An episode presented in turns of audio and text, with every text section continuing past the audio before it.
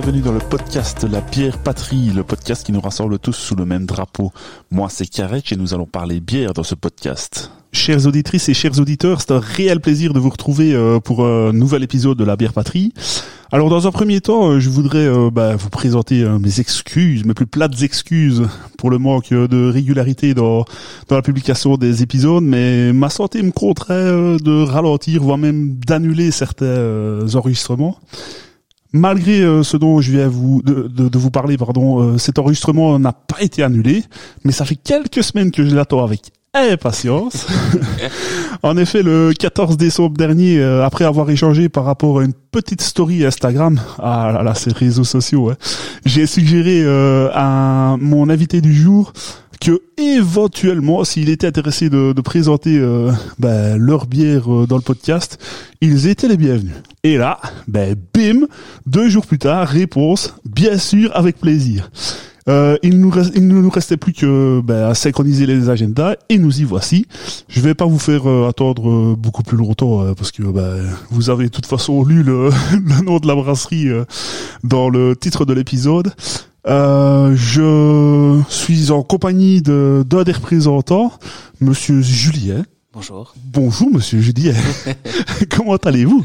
Ça va super. Alors avant de, de commencer, euh, comme je l'avais promis, et même si j'ai oublié de le faire dans, dans l'épisode précédent, euh, je voudrais euh, saluer Pat. qui est Pat, me direz-vous?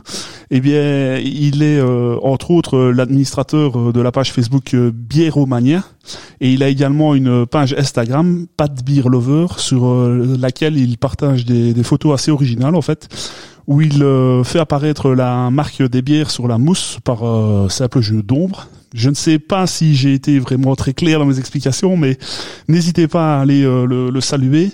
Je mettrai les liens en description du, du podcast. Alors, on va rentrer d'abord dans le vif du sujet. Est-ce qu'on ne s'ouvrirait pas une petite bière Tout à fait. Et laquelle euh, nous proposes-tu? Parce que euh, Monsieur Julien est venu aujourd'hui avec plusieurs breuvages. laquelle nous proposes-tu en premier?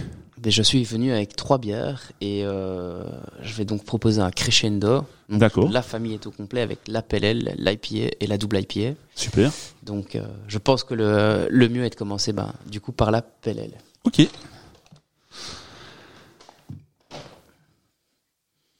Est-ce que je vais faire euh, le pourri ou est-ce que tu veux que je serve je, je, me laisse servir oui, hein. Fais donc. Ah, ce doux bruit. Merci, s'il te plaît. On est un peu loin toujours. Euh. Ah, je ne sais pas si vous l'entendrez dans le, dans le micro, mais toujours ce son fort agréable de la bière qui coule.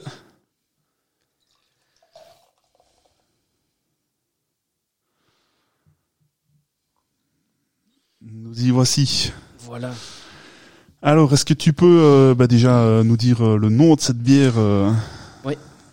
Donc c'est la Easy Pale, donc c'est la, la première bière avec laquelle euh, avec laquelle tout a commencé. Oui. Donc il y a y, a, y aura bientôt trois ans euh, où euh, on a décidé de lancer le projet et c'est un petit peu la première bière aussi euh, qui était on va dire relativement bien réussie euh, en brasseur amateur. Oui. Et donc qui nous a donné envie de, de, de commercialiser cette bière là. Le choix de la PLL, c'est parce que je trouve que c'était aussi un style qui est souvent underrated. À chaque fois, on dit ah c'est une PLL, c'est pas ouf, c'est pas. Enfin, on voit les cotations des PLL à chaque fois, c'est relativement bas. Et on les compare toujours avec des, des grosses NEIPA ou des, des, des, doubles IPA. Et donc, du coup, je trouve ça toujours triste de jamais coter, euh, genre en disant, mais ok, c'est une PLL, mais euh, il y a des PLL qui sont simplement excellentes, quoi. Donc, Elle peut être très bonne, ouais. Donc voilà, et c'est la même chose pour les pour, pour beaucoup de styles, hein, que ce soit le lager ou quoi. C'est souvent sous-coté parce qu'on les compare à des, des grosses choses, mais. oui. Pourtant, on y revient à la lager, quand même. Ouais, ouais. C'est un peu la nouvelle hype. Ouais. et euh, et donc du coup, euh, il y a trois ans, on n'a pas pris beaucoup de risques au niveau du au niveau du combo de houblon. On a pris probablement le plus classique et le plus connu, euh, Citra Mosaïque. Oui. Et sauf que ici, depuis le mois d'août, il y a de l'IDAO 7 dedans. Donc il n'est pas marqué sur la canette, n'est pas dedans. Par contre, à partir d'avril cette année, il sera indiqué sur la canette. Il y aura euh, un peu un revisite du look de toutes nos canettes. D'accord. Qui sort sur une prochaine bière euh, vraiment bientôt. Et donc du coup, on indiquera dessus qu'il n'y a plus que de, du mosaïque et du citra, il y a aussi de l'Idaho 7 dedans. quoi. Ok. D'accord. Bah écoute, euh, je te propose déjà de, bah, de la regarder. Euh, belle mousse blanche. Euh, la couleur, on a une belle couleur euh, jaune, jaune paille. Totalement jaune. Ouais, c'est ça C'est ça. ouais. Euh, la turbidité, euh, bah, on, on voit légèrement à Ouais, travers, mais les euh, moyennes. Ouais. ouais. Et euh, alors au nez, on retrouve. Alors tout au début, évidemment, on avait fort le, le houblon. Ici, j'ai quand même euh, une poète, euh, une poète maltée, euh, euh, bah, ce qui serait normal pour une pelle là. Ouais, quand même, ouais. ouais, à la base, la ale est quand même encore un style de bière où on est sur un équilibre entre les maltes et les houblons. Il y a, Ouais. On est plus sur une bière où le, le, le froment, il y a du froment dedans, euh, où, où les maltes, entre guillemets, vont gagner le combat et on n'est pas sur les IPA où le, le, le houblon vient gagner. Ouais. On est censé être sur un équilibre. Au, au final, avec la bouche ici, on n'est pas sur un équilibre réel. Ça reste quand même les houblons qui, qui gagnent parce qu'on est sur du, du 8 grammes par litre. Donc pour une pelle ale, euh, en Belgique, ça reste relativement euh, beaucoup, on va dire. Oui. Bon, en Europe, on voit des choses bien pires, on va dire à ce niveau-là. Mais euh, du coup, on est juste, on est, pour moi, on est plus sur l'équilibre. On est sur euh, les houblons qui, qui, qui mènent un tout petit peu la danse, quoi. Bah écoute, euh, je te propose euh, de la de la goûter. Enfin, je, je suppose que tu l'as déjà goûté plus d'une fois. Ouais, Allez, encore une fois, santé. Et santé à, à ceux qui nous regarderont peut-être, parce que bon, euh, nous enregistrons. euh, je ne sais pas quand ça sortira, mais j'enregistre en tout cas. Allez, santé à vous.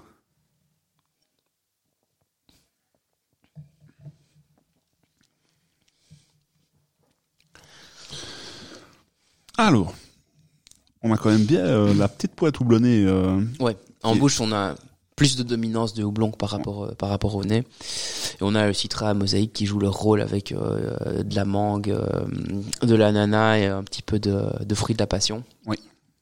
Et le but, euh, en voulant ajouter de l'Idaho 7, c'était donner quelque chose d'un peu plus vert, d'un peu plus dingue, un peu plus, euh, je vais pas dire craft, mais euh, peut-être un petit peu quand même. Le et le mosaïque, on en voit relativement beaucoup et, et partout. Et, euh, et au final, c'est pas totalement la marque de fabrique qu'on essaye d'imprimer avec norme. Donc, on s'est dit que ici, on allait rajouter un petit twist avec euh, de, de l'Idaho 7. À la base, il représentait que 15% de la facture totale de houblon. Enfin, facture. Appelons ça, disons la facture. bah, c'est la réalité. Hein. ouais. Et, euh, et au final, plus les versions ont, ont été faites, plus la proportion d'Idaho 7 a, a pris le, le dessus, en tout cas, Oui. et va continuer à le prendre sur le mosaïque. D'accord. Le citra restera quand même relativement dominant. Et, euh, et puis après, j'y toucherai plus quand même à celle-là. Mais...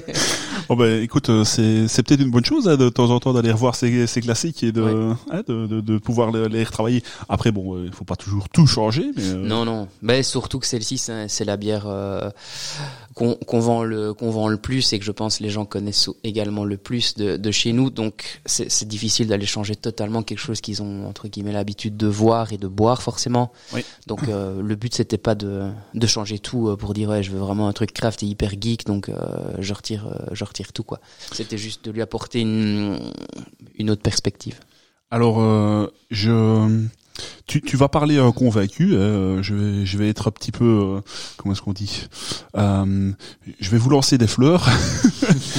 Mais moi, ce qui me plaît, alors, je, je vais pas mentir. hein, J'ai déjà goûté, je pense, toutes les bières que vous avez sorties pour l'instant. Ce qui me frappe chez vous euh, dans vos réalisations, c'est euh, l'équilibre. Et, euh, et moi qui ne suis pas super euh, porté sur, euh, sur l'amertume, alors là, je suis euh, aux anges. Euh, on a bel et bien euh, cette, cette boîte de houblon comme on en a parlé euh, il, y a, il y a quelques minutes. Mais par contre, l'amertume est, est ultra agréable. Euh, donc euh, voilà, je, je ne vais pas être spécialement euh, euh, très très critique. euh, enfin, je vais essayer de l'être, mais euh, très critique parce que vraiment ça c'est c'est typiquement le le bière la- la- le genre de bière pardon euh, qui me qui me convient. En termes d'amertume en tout cas, Ouais. c'est c'est vraiment ce qui c'est vraiment chouette. Je sais pas si c'était recherché euh, Si, chez si, tout à fait. Ouais. Ouais. Bah, c'est, ouais, je suis un, un grand amateur de, de New England, euh, je veux dire IPA ou, ou Ale. En fait, vraiment que cette marque de fabrique euh, de la côte est de vouloir faire euh, beaucoup beaucoup de houblon, mais en minimisant l'amertume et en, en mettant l'aromatique euh, Oui. le plus en avant euh, possible. Et pour moi, c'est ça tout le plaisir des houblons. Et c'est ça que j'aime bien aussi faire les IPA, c'est que les houblons ont tous des goûts. Il y a une grosse grosse centaine de races. Et quand on change les proportions ou on les mélange entre eux, de, de nouveaux goûts euh, arrivent. Et donc du coup, ce serait quand même dommage de mettre tout ça à chaud et d'avoir au final euh, beaucoup d'amertume pour euh, pour des houblons qui au final nous coûtent bien cher. Donc euh, Ouais. donc voilà. Et oui. Alors, euh, on reviendra sur le côté euh, Neipa quand on goûtera tout à l'heure euh, l'autre. J'ai mon avis sur la question aussi, mais je me réserve, je ne dévoile pas tout euh, pour l'instant. Euh, bah écoute, je, je te propose de passer à l'interview si tu n'avais le, le fameux inter- interview, pardon, commun à, à tous les tous les épisodes. Donc, je vous laisse avec le jingle on revient juste après.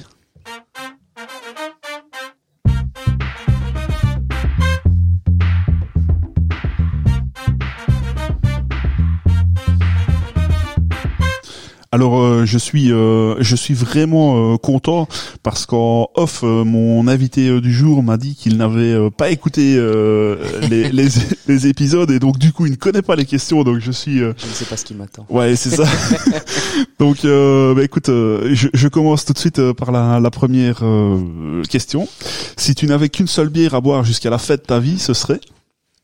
Je te donner une bière très précise. Euh, bah écoute, si tu as une bière précise, tu peux la donner. Si tu as plutôt un style, euh, tu peux aller vers le style euh, à ta à ta convenance, ta meilleure convenance. Ok. Bon, bah pour ceux qui me qui me connaissent, je vais pas être très original, mais ce sera d'office. Euh, dénaille pas. Et euh, je vais quand même titiller un petit peu. euh, Oui. Tu as t'as t'as une préférée ou tu as une qui revient euh, quand même euh, régulièrement? Ouais, alors si je dois aller plus dans le détail, ce serait euh, la- une nouvelle catégorie. Enfin, ça a toujours existé, mais c'est juste qu'on l'a catégorisé euh, depuis depuis peu. C'est les New Zealand IPA. Donc c'est toutes les, les, les, les IPA qui sont faites avec des houblons de Nouvelle-Zélande. Oui. Je suis très fan de l'Australie aussi, mais j'ai une grosse préférence pour les, les houblons néo-zélandais. D'accord. Donc si euh, voilà, à partir de maintenant jusqu'à la fin de mes jours, je peux boire que des Neipa avec des houblons néo-zélandais. Voilà, je, je signe. Alors, je ne te le souhaite pas, hein, quand même. J'espère que tu pourras quand même goûter d'autres choses. Mais euh, alors, je, je me fais une petite euh, une petite idée euh, pour la suivante, mais euh, on ne sait jamais. Peut-être Ouais. que tu vas me dire autre chose. Euh, si tu n'avais la possibilité de travailler que dans une seule brasserie, ce serait? Ouf. La tienne, je suppose, en partie. Évidemment, Mais, mais, euh, mais est-ce qu'il y a une autre je dirais ouais. Chez Poly Pays de Galles. D'accord. Ouais. Vraiment un, un gros kiff chez eux parce que je disais tantôt voilà ce qui est génial avec les houblons c'est qu'on peut faire que de la enfin faire beaucoup beaucoup d'aromatiques et je trouve qu'au final quand même sur les cinq dernières années enfin en tout cas de ce que nous on a on voit arriver ici en Europe on a quand même une tendance à vouloir plus faire que ça et il y a plus que ça et donc du coup on a les IPA qui viennent plus du tout nous titiller on se retrouve avec je sais pas peut-être 15 IBU et donc du coup ben le principe d'une Indian Pale Ale c'est quand même celui d'avoir un petit peu d'amertume Oui. et je trouve que Polich, du coup, chez eux, n'ont jamais perdu cette trame, euh, cette trame d'amertume, tout en arrivant à faire les deux. Donc, ils ont quand même une base d'amertume qui vient quand même un tout petit peu gratter et qui donne envie peut-être d'y retourner. Et par contre, ils ont une aromatique euh, de fou, quoi. Ouais. Donc, euh, D'accord. Ok. gros coup de cœur chez Poly. Eh ben, voilà, on, on en a une. Euh, si tu n'avais qu'un seul pays brassicole à visiter, ce serait? L'Angleterre. Angleterre. D'accord. Ouais. on, on- on se tient quand même. euh. Je me déteste en disant ça, mais euh, je dois l'avouer. Ah oui, c'est vrai. Pourquoi tu te détestes? Non, mais c'est parce que, genre, euh, ceux qui me connaissent euh, peuvent téléphoner, quoi. Ah oui. Dans Ouais. ce sens-là. Ben écoute, euh, ben, pour ceux qui te connaissent, euh, désolé les gars. ou- Et pour tous les autres, ben, comme ça vous, vous le savez maintenant. Euh, si tu n'avais qu'une seule bière à faire déguster à une personne qui n'en a jamais bu, ce serait? Ah, je crois que j'irai vers des stouts ou des Baltic Porter. C'est vrai? Ouais, je pense que ouais. Je pense que euh, ouais. euh, Enfin, en tout cas, aujourd'hui, je pense qu'avec l'IP a quand même été, on va dire, démocratisé euh, via des, des plus grosses, euh, des, des plus grosses brasseries qui l'ont euh, industrialisé. Donc, on sait en trouver plus facilement qu'avant. Tandis qu'un bon gros Baltic Porter estonien avec plein de café, c'est quand même beaucoup plus rare, quoi. Donc, du coup, euh, je pense que ça scotche pas mal de personnes. Ok. Et alors, euh, pour la dernière, si tu n'avais qu'un seul endroit pour déguster une bière, ce serait? Euh... ah, c'est un peu cliché, mais je crois que je vais quand même le dire. Je dirais le quoi du feu et la tempête de neige. Ouais. ouais. Et, et, et, là, du coup, euh, pas une Berliner Weiss, je suppose. Non, euh, non, le bon, ouais, le truc réconfortant. Ouais, c'est ça. évidemment. Euh, ben voilà, c'est c'est terminé pour euh, cette euh, petite interview. Euh, je vous remets le, le jingle et on arrive tout doucement à la discussion autour de l'invité.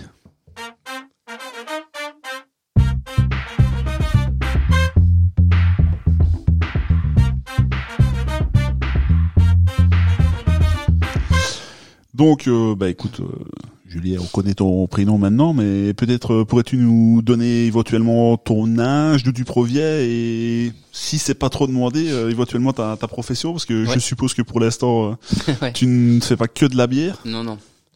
Donc euh, du coup j'ai 32 ans et à la base je proviens de, de Beaufailly, donc euh, région liégeoise. Oui. Et à l'heure actuelle je suis euh, commercial dans une société d'aéronautique. D'accord. Et euh, après journée je fais de la bière. Ouais. Très très bonne idée. et, euh, et voilà, je suis euh, tombé dedans, je vais dire, un peu grâce à un ami qui avait un magasin de bière, donc évidemment ça aide à aimer la bière. Oui. Et puis avec ma compagne, on a fait pas mal de voyages et j'ai toujours été assez fan des pays nordiques, donc on a Ouais. commencé à tous les faire. Et là, bah, ça a été un petit peu la claque en découvrant tout ce qu'ils faisaient. Donc que ce soit, enfin à tout niveau, par rapport au style, à l'innovation, à la modernité de leur bière, alors qu'ici en Belgique, on pensait, enfin je pensais qu'on faisait tout. Oui. Et puis euh, même au niveau de l'esthétique, euh, voilà, ça ça m'a un petit peu, enfin je vais pas dire remettre, ça a remis l'église au milieu du village, mais je me suis dit ok, il y a vraiment des trucs de dingue. Il y a autre chose. Il y a autre chose Ouais. euh, derrière nos, nos frontières. Et donc du coup, j'ai voulu creuser un petit peu plus la chose. Et, euh, et j'ai voulu faire euh, à la base euh, la, hum, la Zito. Oui. Le prix m'avait un peu refroidi à l'époque. Ah ça ça picote.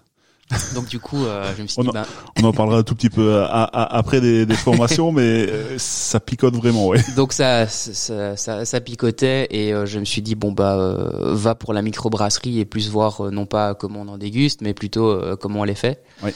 Et euh, en sachant qu'à la base je suis pas pas vraiment quelqu'un de technique, mais je me suis dit bah voilà l'important c'est juste de- de- d'en savoir un petit peu plus sur la bière et voilà. euh, Ouais. Je suis quand même relativement curieux de, de base donc. euh, Euh, on, on y reviendra euh, par rapport à, à la formation, mais euh, ici, euh, donc, euh, nous avons euh, Julie avec nous, euh, mais euh, on peut citer aussi Martial, euh, Oui. qui, est, qui est aussi dans l'aventure. euh. Ouais, exact. Euh, J'aimerais savoir en fait comment vous vous êtes rencontrés. Je crois savoir, en tout cas, je, je crois l'avoir lu. Euh. Maintenant, est-ce que l'information était bonne? Ça, c'est Voilà. encore. Qu'est-ce que j'avais écrit? Euh, est-ce que ce n'est pas pendant une initiation à la, à la zytologie? Exact, ouais. Ben oui, donc en fait, on a ce fameux pote en commun, enfin, on a un pote en commun qui avait un magasin de bière, et Oui. c'est un petit peu lui qui nous a, je veux dire, un peu plus plongé dedans. Et, et j'avais jamais vu Martial avant cette fois-là. Il y avait des ateliers, euh, justement, euh, de, de zytologie pour voir un petit peu les grains, qui fait quoi, etc., etc. Et, euh, et du coup, je me souviens, j'avais été à l'initiation avec mon père. Oui. Et Henri, qui est, qui est le fameux pote, euh, lui avait pris Martial avec lui, quoi. Donc c'était un peu la première fois qu'on se, qu'on se rencontrait, quoi. D'accord.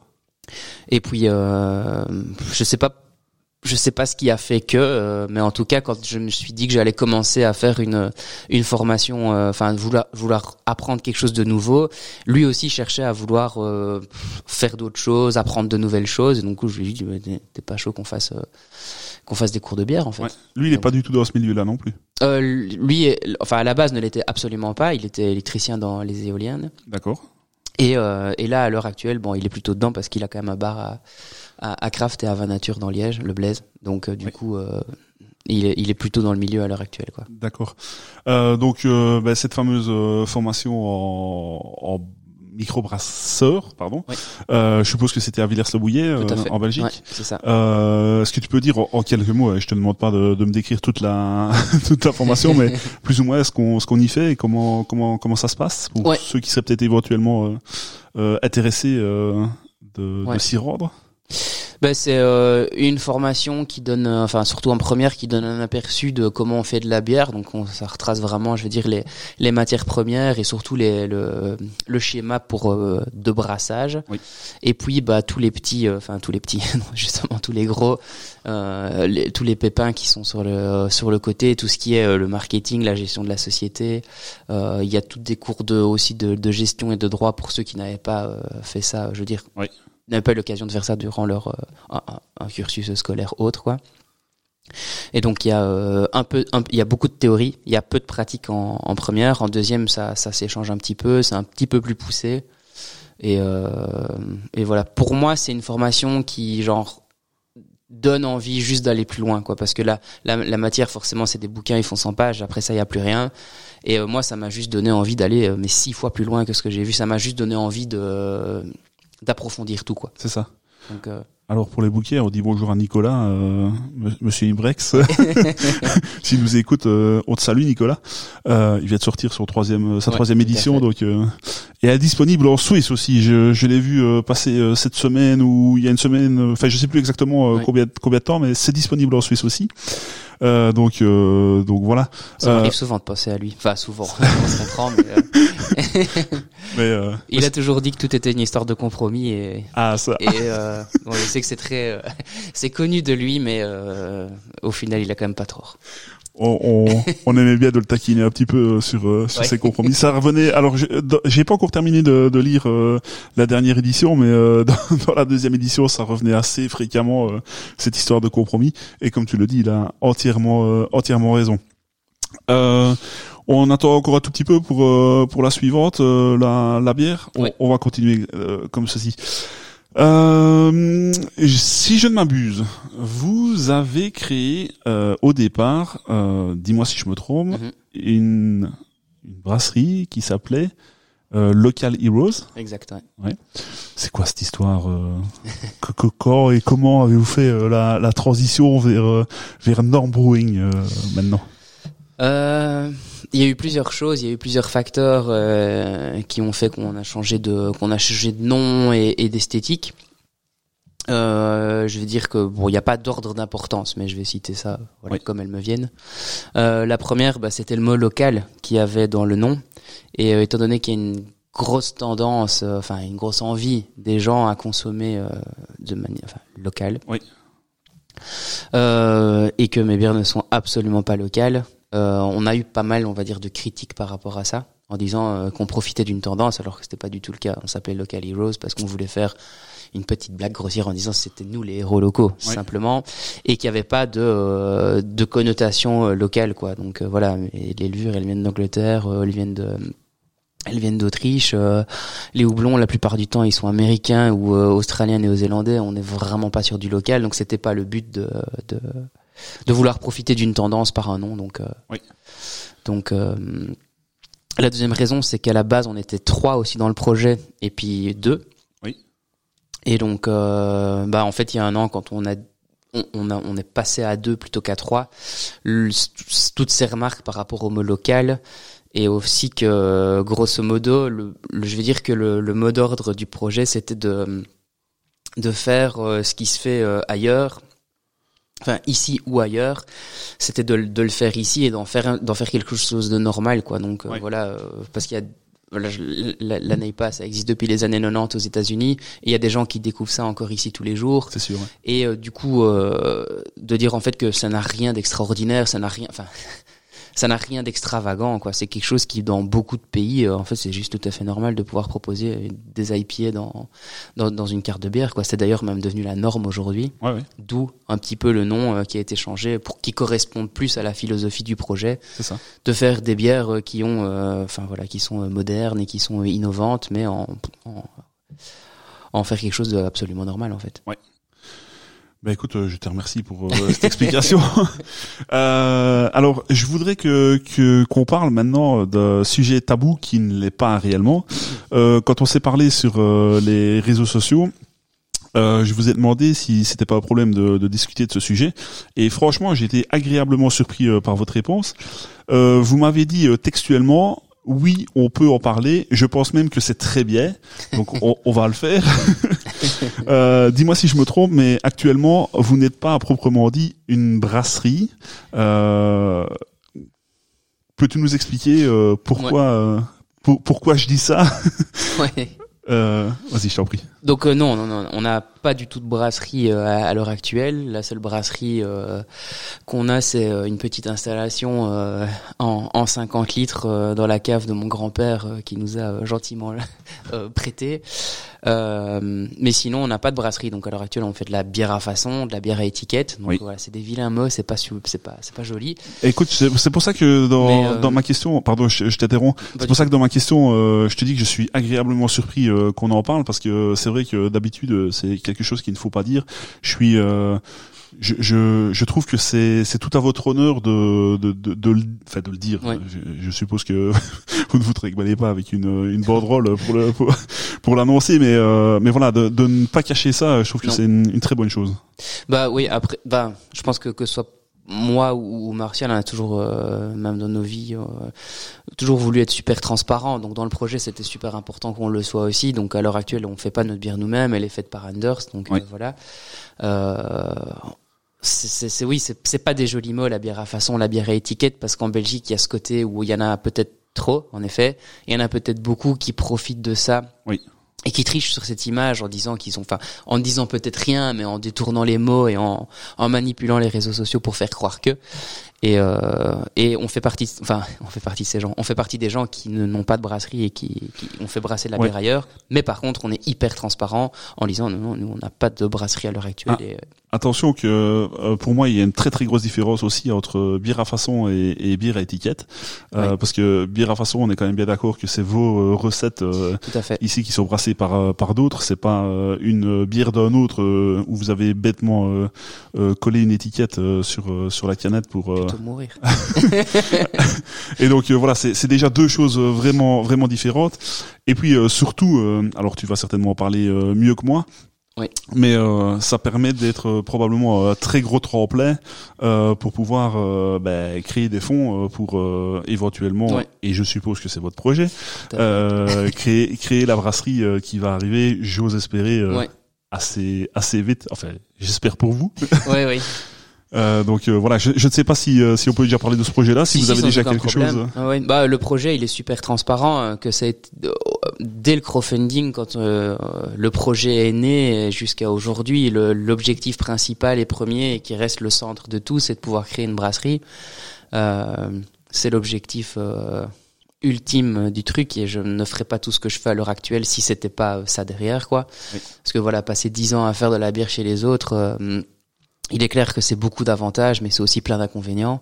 Donc euh, voilà, si demain je dis euh, chez Anders, ouais, je vais mettre 22 grammes par litre, je suis pas sûr du tout qu'ils vont le faire. Pourtant, j'en ai très envie, Oui. mais euh, je suis pas du tout sûr qu'ils vont qu'ils vont être d'accord.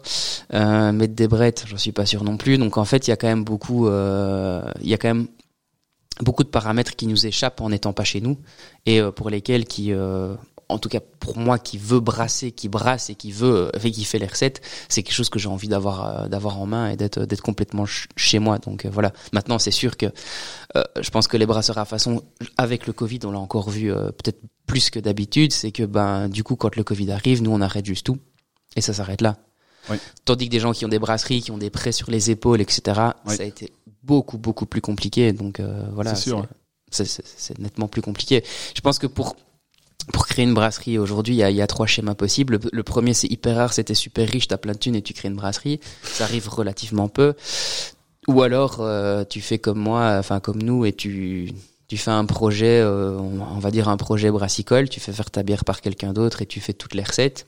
Et tu tâtes le marché, tu essaies de te préparer pour le jour où tu auras la possibilité de le faire. Ou alors tu es plus rock'n'roll et là tu tu prends ton courage ou tes couilles et tu, tu dis bah non moi je m'en fous euh, j'y vais maintenant je crée la brasserie et, et voilà c'est juste on va dire on va pas parler du premier parce qu'il existe pratiquement pas mais voilà c'est deux schémas qui sont fort fort différents. Voilà je pense que les deux sont sont sont sont assez respectables. Enfin en tout cas moi je respecte hyper fort les gens qui ont eu le, le cran et le courage de le faire euh, directement. C'est euh, Ouais. voilà moi j'ai j'ai estimé que moi personnellement dans ma vie et dans ce que j'avais j'étais j'avais pas les armes que pour le pour le faire quoi ben oui et puis euh, malheureusement euh, enfin pour euh, m'y intéresser un petit peu on entend quand même ben, de nouveau malheureusement de temps en temps des des brasseries qui doivent fermer ben, justement pour des causes économiques j'en ai encore vu une cette semaine euh, voilà, c'est c'est compliqué. Donc, euh, à quel point est-ce qu'il ne faudrait pas euh, faire comme vous? Et je pense que c'est c'est pas un mauvais plan justement de le faire euh, de le faire comme ça. Après, comme tu le dis, quand c'est et c'est clairement ça un métier passion et que ben, en somme on, on, on, peut, enfin, je vais dire pas y toucher ou y toucher juste un tout petit peu. C'est sûr que ça doit être frustrant pour vous, mais mais euh, mais voilà, je, je pense que c'est une bonne euh, une bonne technique pour se lancer en tout cas. Oui, bah oui, bah je pense qu'il y a beaucoup beaucoup de brasseries qui sont passées par là. Hein, euh, je veux dire, il y en a plein qui font des des gypsies et ils vont brasser à gauche à droite. Toll, avant d'avoir leur brasserie qu'ils ont aujourd'hui, qui est monstrueuse, a été en bière à façon. Fuerst l'a été aussi. Donc il y a plein de il y a plein de brasseries qui qui sont passées par là. Je crois que le tout c'est de le faire un jour, quoi. C'est juste, c'est ça, c'est de pas être, de pas rester comme ça et de pas donc voilà, nous, c'est clairement le but. Et là, c'est plus ma partie du travail dans le projet. C'est que j'essaye de pousser le vice le plus loin que je peux en étant brasseur à façon. C'est de le pousser le plus loin possible. Donc euh, voilà, ça passe par des choix de malt euh, que la plupart des brasseurs à façon n'utilisent pas, mais parce que c'est plus cher, eh ben tant pis. Donc pour rendre le produit, euh, je vais dire le plus craft possible, on va aller utiliser des houblons qui coûtent bah ouais beaucoup plus cher que d'habitude, mais que les brasseries qu'on voit tout le temps utilisent. Donc c'est essayer d'être le plus geek possible. Ouais. Voilà, je crois que je suis le roi des casse-couilles chez Anders. Euh, Est-ce qu'il y a ta photo dans l'entrée Donc euh, voilà, euh, ouais, chez Anders, ils pensent que j'essaie de faire la bière la plus chère possible. c'est pas du tout le cas, mais donc euh, voilà, c'est essayer de jouer avec des houblons euh, moins connus que le Citra, le Mosaïque. Voilà, le programme ici, là, on a du Ella, du Belma, on a du Motueka, du Riwaka, donc des houblons évidemment australien, néo-zélandais, tu vas me dire, mais euh, voilà, c'est essayer de proposer, ben, oui, de la bière à façon, mais peut-être la plus la plus pointue possible. Et voilà moi de mon côté je brasse euh, énormément dans mon coin et j'essaye de, de, de lire énormément et de, de pousser le vice le, le, plus loin que je peux et sans brasserie quoi. D'accord ok. Euh, bah écoute euh, je te propose de, de passer au bah, au petit jeu euh, alors c'est c'est c'est toujours mon petit jeu insolite ceux qui m'écoutent régulièrement connaissent mon, mon, style de, de jeu loufoque. Bah écoute je, je lance le, le petit euh, jingle et on, revient juste après.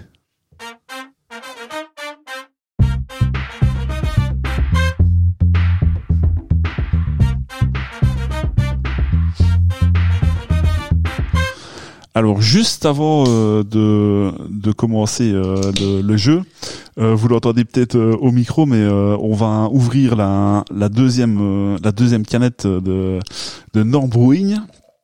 Alors, si je ne m'abuse, euh, celle-ci, c'est la Sign of Time, c'est bien ça? Exact, ouais. Merci. Euh... Donc, celle-ci, c'est la Neipa C'est ça, ouais. Donc, euh, ici, bon, pour la Neipa, c'est un, un, style que j'affectionne, on va dire, un, un petit peu.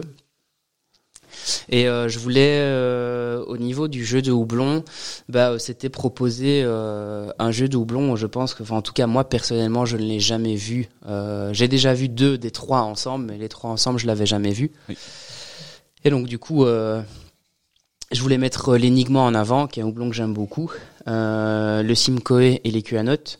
Euh, et le but, c'était d'avoir de l'énigma qui est très riche, très rond, très gourmand. Comme ça, c'est des fruits qui sont, euh, je veux dire, euh, un melon que t'as oublié dans ton frigo longtemps, donc il est très, il est, il est très sucré. Et du coup, je voulais le contrebalancer avec le Simcoe et les QAnotes qui ont beaucoup plus de potentiel pour donner du pain, de la résine et, et, voilà. Et au final, bah, avoir une espèce d'équilibre en, entre les deux, quoi. Et euh, voilà, il y a beaucoup d'avoine et beaucoup de froment dans la recette pour amener un corps un peu plus euh, moelleux, un peu plus rond. Merci. Alors, j'ai dit tout à l'heure que je me réservais euh, pour pour quand on allait la boire. Vous m'avez quand même clairement réconcilié avec la Naipa. Pourquoi Je m'explique. Euh, Peut-être je ne suis pas euh, assez euh, connaisseur ou amateur du style. Je, enfin, je, mais à coup pas. Euh, mais en tout cas, euh, ce que j'ai pu boire de, de euh, les, les derniers temps, et, et, ça fait déjà un certain temps, euh, ben j'avais en fait euh, clairement euh, l'impression de boire une IPA euh, parce que c'était amer Ouais. et moi dans ma tête et je pense que c'est pas que dans ma tête je pense que ça doit être comme ça une NEIPA euh, est sur l'aromatique à 200% et sur l'amertume à, à presque pas de pourcent C'est le principe du style. Donc, ben oui. Et, et donc voilà, j'ai vraiment été souvent déçu par ce style-là. Et euh, là, autant dire que ici en Belgique, en tout cas, euh, si je dois euh, faire découvrir à quelqu'un euh, euh, ce qu'est le style, euh, j'irai volontiers vers euh, vers votre bière parce que ça m'a vraiment réconcilié avec ce style. ah oui, j'ai dit que j'allais pas être euh, très, euh, ouais. mais bon, à, à avoir euh, à avoir dégusté les bières avant, évidemment, euh, je m'étais déjà fait mon mon propre opinion sur euh, sur euh, bah, sur votre breuvage. hein. Ouais.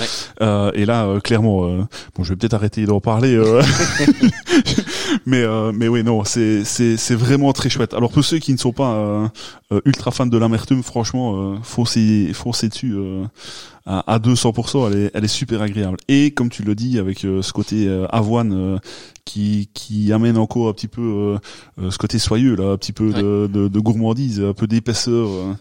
Euh, euh, enfin voilà, c'est, je- j'ai jamais, euh, j'ai jamais, enfin si, je moi j'en ai déjà goûté euh, d'ailleurs dans un épisode, mais euh, peut-être que j'ai pas été assez loin. Euh, euh, je me suis pas fait livrer des bières euh, outre-Atlantique, euh, euh, et peut-être que je trouverai mon mon bonheur euh, là aussi, mais euh, mais voilà, de, de ce que j'avais goûté en tout cas, euh, s'il faut que je retienne une, euh, ce sera volontiers la vôtre. C'est gentil.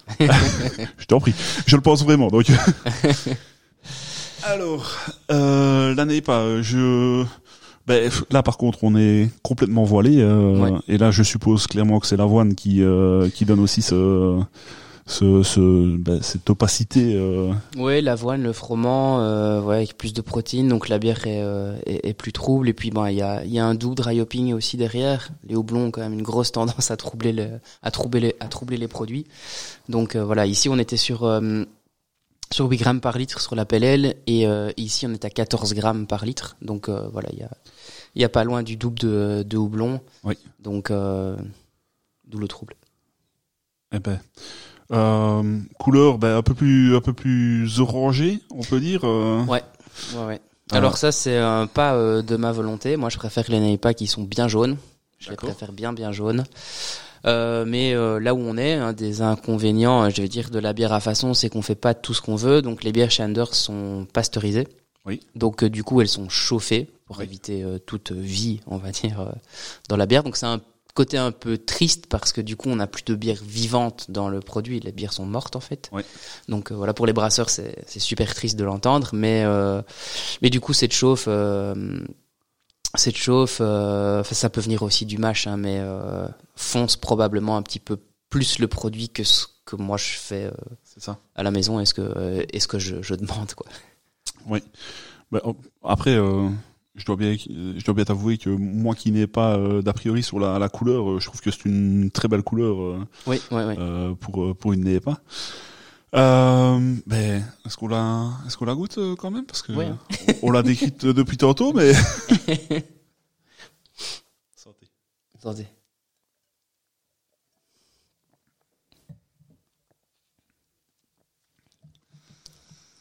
Alors sans même, euh, sans même l'avoir avalé, je trouve que ne serait-ce que cette sensation sur sur la langue ben, d'épaisseur. Alors, de nouveau, euh, calmons-nous. euh, ce n'est pas euh, stout à, Ouais, ouais. à 14, euh, ouais, un truc super gras, euh, mais euh, mais c'est c'est même super agréable euh, en bouche.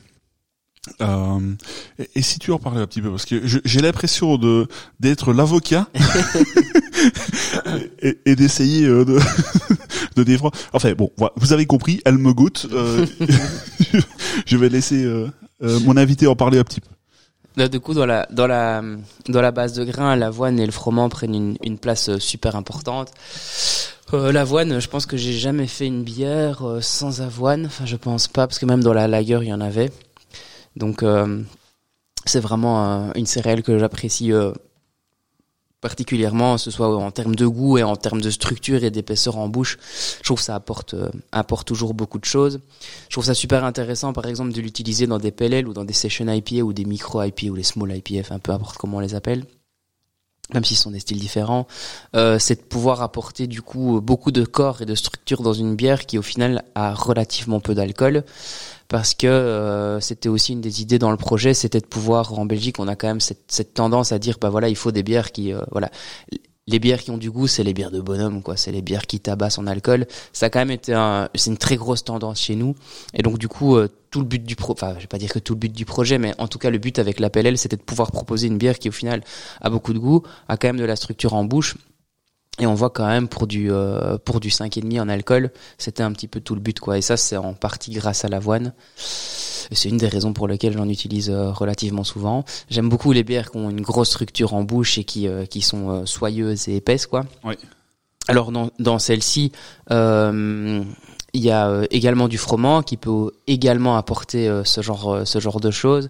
Maintenant dans le froment, c'est ce qu'on utilise pour faire pour faire les bières blanches. Il y a un petit côté fraîcheur et une petite acidité qui peut enfin acidité de très loin, enfin de loin, mais je veux dire pour un petit peu équilibrer la, la base la base maltée et ne pas tomber dans dans ce côté sucré. Et par contre, j'avoue qu'il y a des maltes dextrines qui sont ajoutées en, fin d'ébullition euh, dans celle-ci pour euh, renforcer, enfin pour apporter des sucres qui seront non fermenticibles et donc du coup qui ne seront pas convertis euh, en alcool, en tout cas pas par les levures que j'utilise. Et du coup qui par contre vont encore améliorer la structure en bouche et, et donner plus de corps. C'est ça.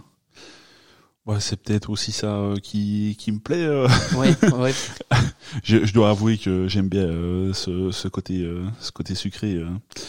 Euh, ça, ça, apporte toujours euh, un peu plus de un peu plus de rondeur. Hein. ouais. Mais, euh, mais voilà, ça fait ça, c'est chacun doit se faire son opinion, chacun a ses goûts. moi, je sais que ça me ça me plaît. Euh, je te propose de faire ce fameux petit jeu euh, loufoque. Alors je l'ai je l'ai simplement appelé euh, houblon hors note houblon. Alors comme vos, vos, bières sont quand même méchamment tournées vers le, le houblon, je vais te proposer des noms de houblons et tu vas me dire si, si ça existe ou pas. Alors, évidemment, euh, j'ai chaque fois euh, trouvé euh, un petit un petit jeu de mots. Enfin, tu, tu vas tu vas vite comprendre. Alors, le premier, franchement, c'est pas comme si c'était cadeau, mais la Marilo. Il existe, oui, évidemment. Alors le deuxième, le houblon Cotton. Non, bah non, il n'existe pas. Par contre, il y a bien le cachemire. Tu, tu vois un petit peu la, la bêtise euh, que j'ai voulu faire. Euh. Oui. le houblon Bobek. Euh, je pense pas. Et celui-là, par contre, il, il existe, euh, il existe bien. Il, tire sur les agrumes, le floral et le et le paix. le houblon Allais. Non. Non, il n'existe pas. Je pense que c'est le début d'Alerto pris Et non, c'est c'est pour Comet, le Comet, euh, de Halley. Voilà, tu, vois le genre de. euh, Est-ce que le houblon Choco existe? Non. Euh, non, bah non, hein, c'est euh, le Chinook. Ouais. C'est c'est pour les Goonies, pour mm. les, les plus vieux d'entre nous qui se rappelleront le, le, le film. bah celui-là on en a parlé, donc c'est pas très c'est pas c'est pas c'est pas, très difficile. Bah non euh, Idaho 7 évidemment euh, celui-là tu as dit qu'il y en avait euh. euh le houblon Nugget. Oui. Il, existe, bien. Et alors le dernier le houblon Tucson. J'ai pas l'impression.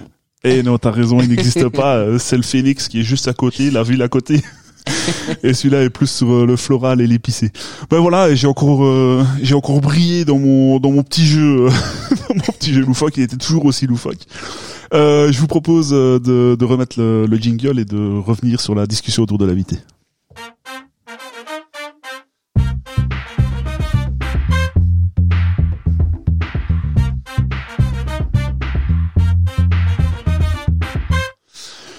Je suis venu euh, un petit peu trop tôt avec euh, ma, ma, ma question, enfin c'est pas réellement une question, c'est plus une présentation euh, dans dans le, le, podcast parce que bah, en l'occurrence on va en boire normalement trois sur les, les quatre, mais donc On a goûté euh, dans un premier temps la Hazy Pale. Euh, donc celle-là, vous la définissez comme New England Pale Ale, c'est ça, euh, ici, nous sommes en train de boire la Sign of Time. Ouais. Euh, J'essaye d'améliorer mon anglais, mais c'est pas toujours ça. Donc la Neipa.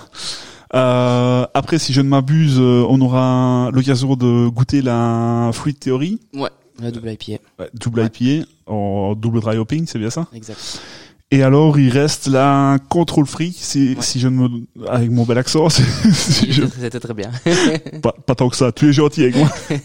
Celle-là, c'est une Hopi Lager, c'est bien ça? C'est ça, ouais, exact. Euh, bah donc du coup, euh, comme on va décrire euh, les, les trois autres, euh, donc on en a déjà décrit euh, deux, euh, on, on parlera de, de l'autre après. Euh, Est-ce que tu pourrais simplement nous parler de la, la Control Freak pour que les Ouais. les, les gens euh, se fassent une idée sur euh, sur cette bière là Donc la, la contrôle fric, enfin l'idée de la contrôle fric, c'était de la sortir euh, au moment de, euh, on va dire du début de l'été, fin du printemps, et d'avoir des jours, euh, on va dire chauds, et de, de créer une bière pintable. Parce qu'avec les Neipa, les double IPA, etc., c'est pas c'est pas vraiment des bières de soif, quoi. C'est plus des bières de dégustation. Oui. Et donc, du coup, on voulait faire une bière de soif. Alors, on a tourné longtemps autour de la question, tiens, qu'est-ce qu'on fait comme style de, de bière de soif? Euh, je- On est quand même vraiment amateur de, de fermentation basse, donc la famille des, des lagers. Et donc, euh, on a, on a longtemps hésité entre une lager, euh, je veux dire, classique, sans, sans dry hopping, comme on l'a fait, quoi, ou une, une, une Hopi Lager, donc une pils mais houblonnée, quoi, euh, pour, ben, à la fois profiter de la tendance avec les gens qui aiment de plus en plus le houblon et euh, mais faire plaisir en faisant euh, en faisant une une lager quoi donc une fermentation basse quoi Oui. Et donc euh, du coup euh, c'est ce qu'on a fait donc c'est majoritairement euh, du pils dedans avec un avec 15% d'avoine pour apporter un peu de structure et un petit peu de corps comme je le fais à chaque fois Ouais. et elle a été houblonnée donc du coup avec de l'alerto blanc donc le houblon euh, allemand noble, enfin un des houblons nobles, et, euh, et avec du trident. Euh, pour euh, donc ça c'est c'est un peu c'est comme le pop et ce genre de houblon ce sont des blends de houblon dans lesquels euh, les producteurs disent pas toujours ce qu'ils mettent mais ce sont des blends qui permettent d'avoir euh, je veux dire euh, je sais pas comment expliquer ça mais plein de caractéristiques qui viennent de houblon qui apportent des choses différentes pour donner un, un ton un ton commun quoi Oui. Donc du coup, euh, celui-ci, le, le trident utilisé avait euh, des grosses euh, connotations de, de fruits tropicaux, quoi, comme évidemment beaucoup de houblon. Donc voilà, ça a été du 5 grammes par litre, donc il y a rien d'exagéré en tout cas pour chez nous. et, et pardon, je, je me permets d'intervenir, mais Oui. euh, sur euh, ce genre de, de blend, euh, vous retrouvez quand même chaque fois euh, les les mêmes, euh, enfin la même typicité, euh, où il y a quand même des, des nuances euh, dans. Non, il y a quand même des nuances d'année en année. Euh, du coup, les, les fabricants, enfin les fabricants, ouais, les fabricants, les les, euh, producteurs de les houblon. producteurs de houblon en fait euh, disent bah voilà cette année il est plus sur tel ou tel euh, Oui. ou, ou tel euh, arôme quoi donc par exemple ici on sort une, une nouvelle bière dans, dans peu de temps et il y aura un houblon qu'on va utiliser et le- la personne chez qui on l'a acheté nous a prévenu en disant ben voilà la récolte de 2022 a donné un bouquet euh, boisé plus important que les autres années quoi donc Ouais, ça, ça permettrait même de faire un genre de millésime, euh, puisque une bière d'une telle année ne goûterait pas forcément exactement la même chose que. Ben en réalité, euh, tout- tous les houblons sont blendés en réalité. Donc euh, il y a des récoltes de houblons partout, elles sont toutes centralisées pour obtenir une norme, une espèce de Ouais. moyenne dans, dans le houblon pour que le citra goûte le citra et que le motueka goûte le motueka.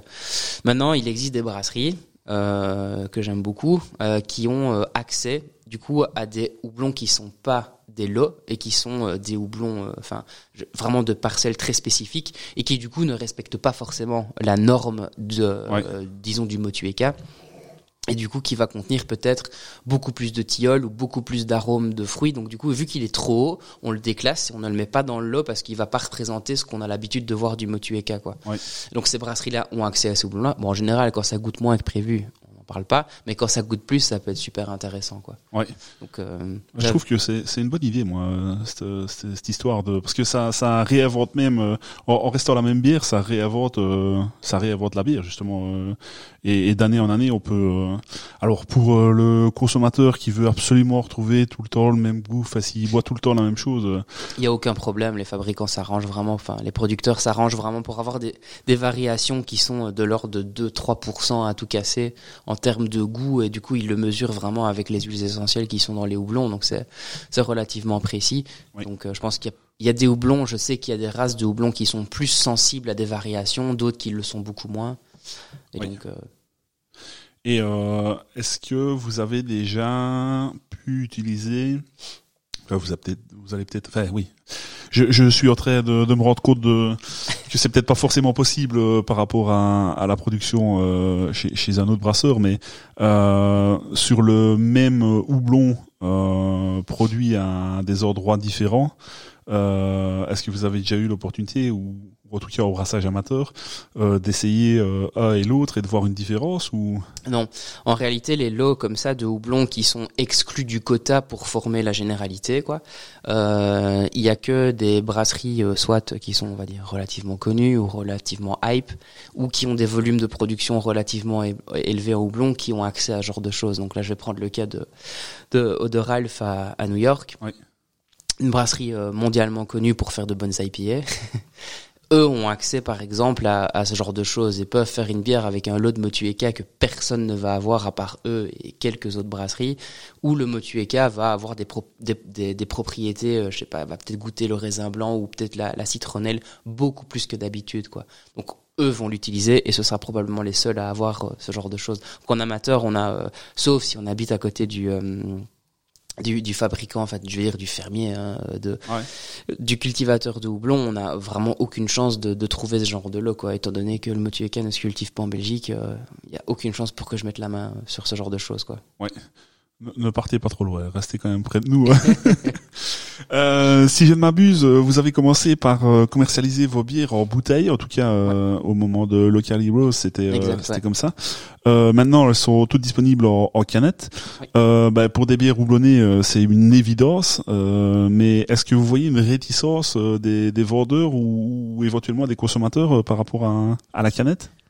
Euh, de moins en moins. Euh, c'est un, enfin, ouais. Je vais pas dire que c'est un changement qui m'a fait peur, mais c'était, c'était un changement, ouais, qui, je, me demandais comment un peu le, public à, à Liège et en Wallonie ré- réagirait par rapport à ça.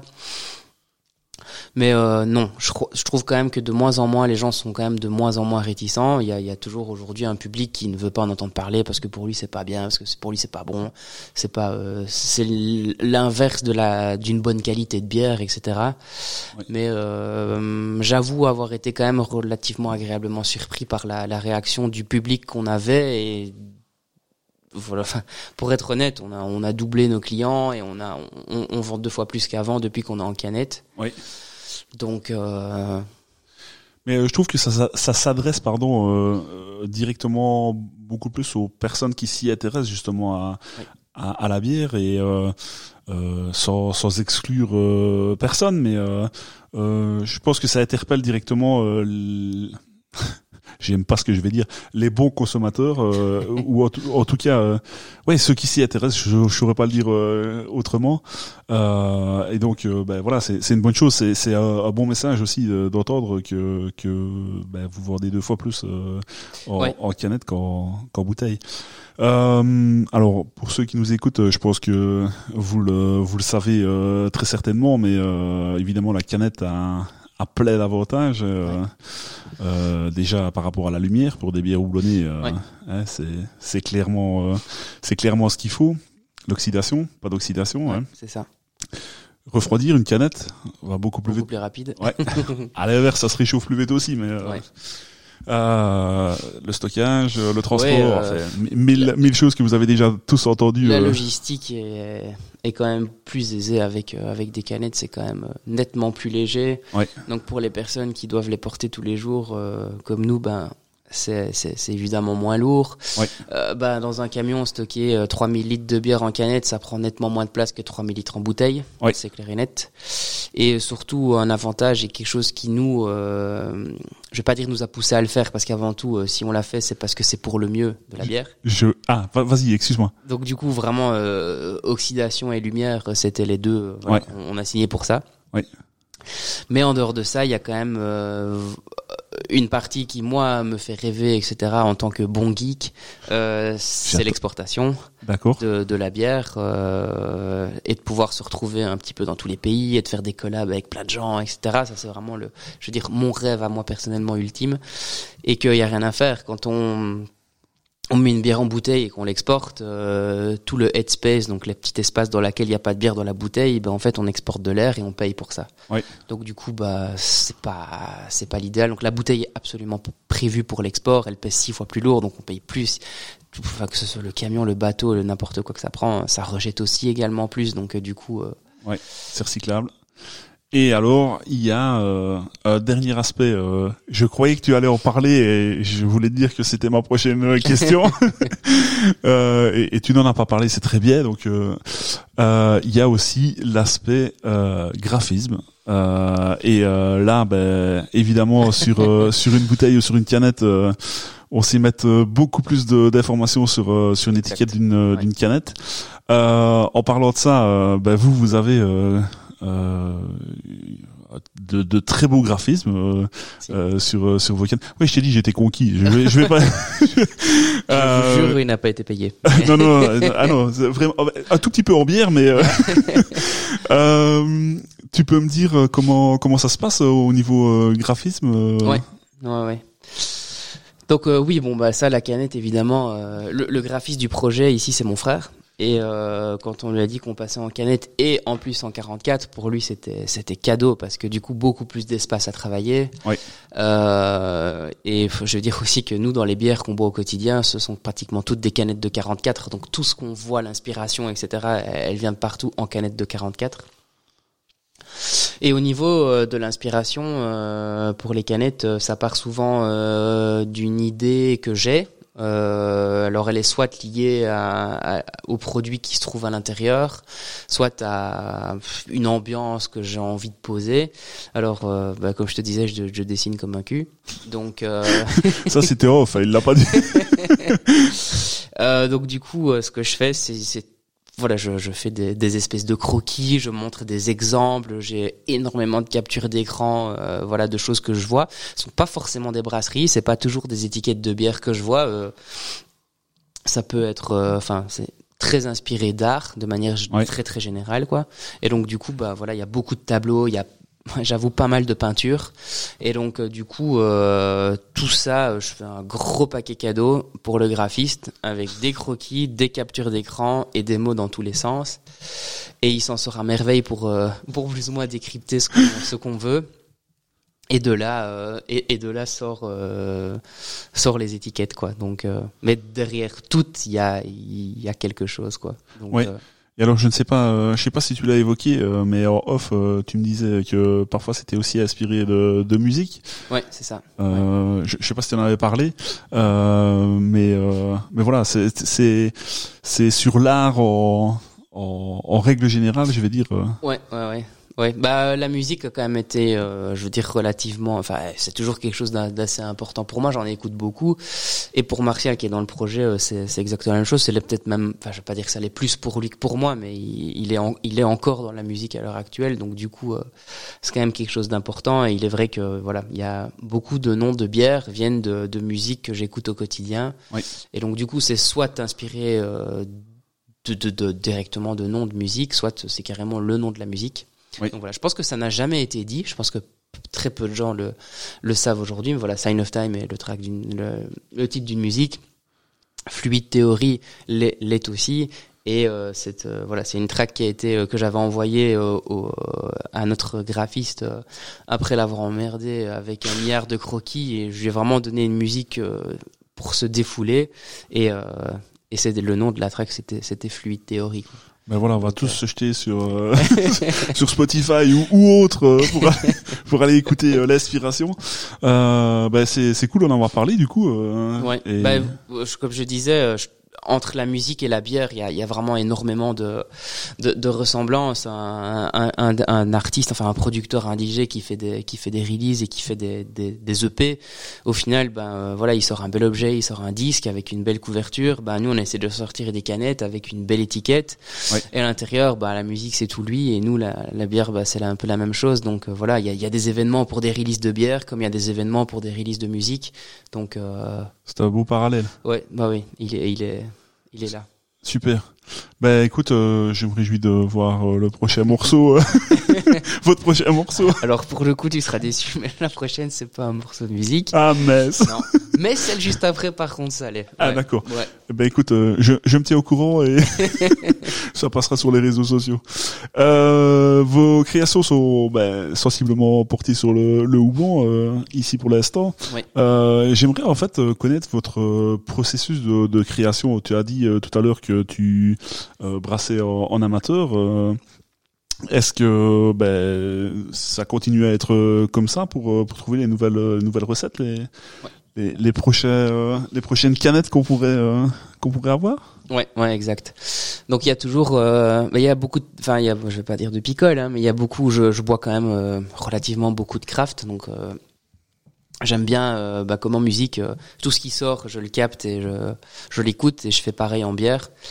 Donc euh, je regarde un petit peu ce qui se fait, je goûte et je me dis tiens ça c'est intéressant, ça c'est- chouette, peut-être que ça avec ça ça peut fonctionner.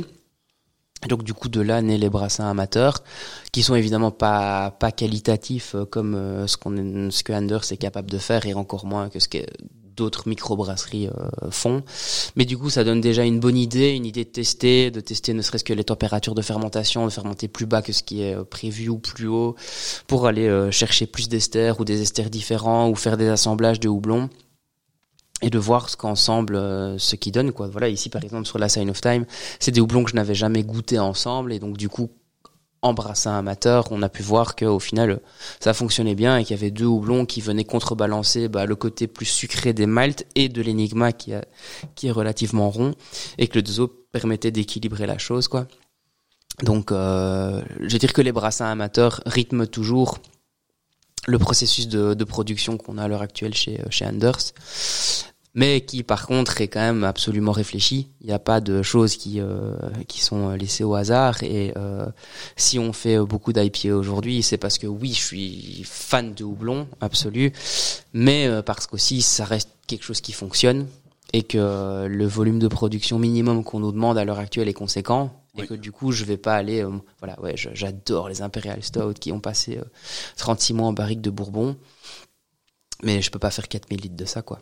C'est, Ouais. c'est- enfin, marque, enfin, commercialement parlant, euh, je me tire une balle dans le pied. C'est un stock que je vais garder trois ans sur le dos. Bah, c'est, c'est compliqué à vendre. euh, C'est Ouais. un, prix de dingue. Donc, euh, du coup, euh, il y a euh, derrière euh, le- les choix qu'on fait de production, il y a aussi euh, en dehors de, de vraiment parce qu'on aime ça, il y a aussi un choix malin de Ah faire. euh, voilà. Donc, euh, Mais de toute façon, même dans les brasseries euh, bien installées euh, ici en Belgique, euh, je pense qu'elles sortent pas euh, euh, 40 hectos de, de bière barriquée. euh, non. euh, c'est vrai que ça, ça a un certain coût. Ouais. Euh, oui, pardon. Il y a vraiment, enfin, ça, ça fait des années que c'est comme ça, mais il y a vraiment trois styles qui, qui dirigent un petit peu le marché craft, donc pas du tout industriel, pas du tout ce qu'on a l'habitude de trouver en grande surface. Mais tu as, as vraiment, je veux dire, la vague de Neipa qu'on voit euh, partout et que les brasseries produisent euh, euh, en, en grande partie. Je sais plus de quand datent les, les chiffres que je vais citer, mais euh, je lisais que dans les études, euh, dans une étude, que 70% des produits qui sortaient de microbrasseries, donc craft, donc euh, comme les gens que j'admire, quoi, et c'était des IPA, quoi. Donc peu importe, que ce soit une, une PLL hyper houblonnée ou une IPA, une NEIPA, une American PL, enfin peu importe, les produits houblonnés, très houblonnés comme ça, représentent 70% de ce qui sort des, des brasseries craft. Donc il y a un marché, il y a, y, a, y, a des- il y, a, il y a une grosse demande pour ça, quoi. Donc du coup, c'est à la fois génial parce que pour quelqu'un comme moi qui adore ça, c'est- c'est- genre, je n'ai rien à dire. Maintenant, c'est un côté aussi où ben quand on veut faire quelque chose de différent, Alors, on profite toujours du début parce que c'est nouveau. Donc, les gens disent, OK, cool, on goûte. Mais du coup, quand on sort trop de ce carcan-là, et c'est pareil pour tout le monde, ben, c'est plus compliqué, quoi. On a eu le cas avec la Hopi Lager. Au final, d'accord, elle est Hopi, mais ça reste une lager. Donc, Ouais. ça, je veux dire que les 1000 premiers litres, c'était très facile. Et puis après, ça s'est corsé parce que du coup, bah ouais, ça reste quand même qu'une lager. En proposant d'autres produits, des IPA, des double IPA, bah les gens disent ouais, mais moi je préfère la double IPA. Il n'y a pas à préférer. C'est c'est des produits qui sont euh, sensiblement différents. Donc euh, Ouais, voilà. Donc du coup, quand on veut sortir de ça, par exemple, j'adore les colches. J'aimerais trop pouvoir sortir une colche.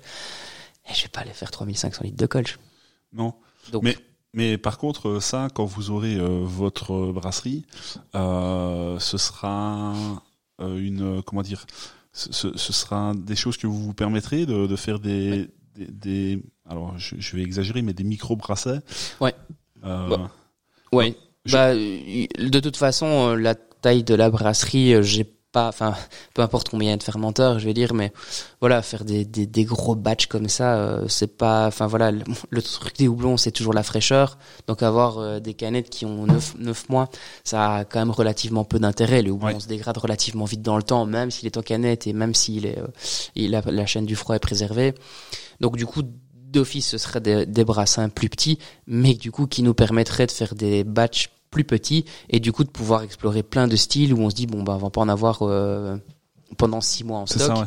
et du coup là oui de pouvoir euh, proposer des LS proposer des colches euh, faire des styles euh, plus traditionnels quoi. Parce que c'est pas parce qu'on adore les houblons qu'on n'a pas envie de faire des choses traditionnelles mais voilà. La, la conjoncture actuelle fait que c'est assez compliqué de faire euh, autre chose qu'un peu de la hype malheureusement.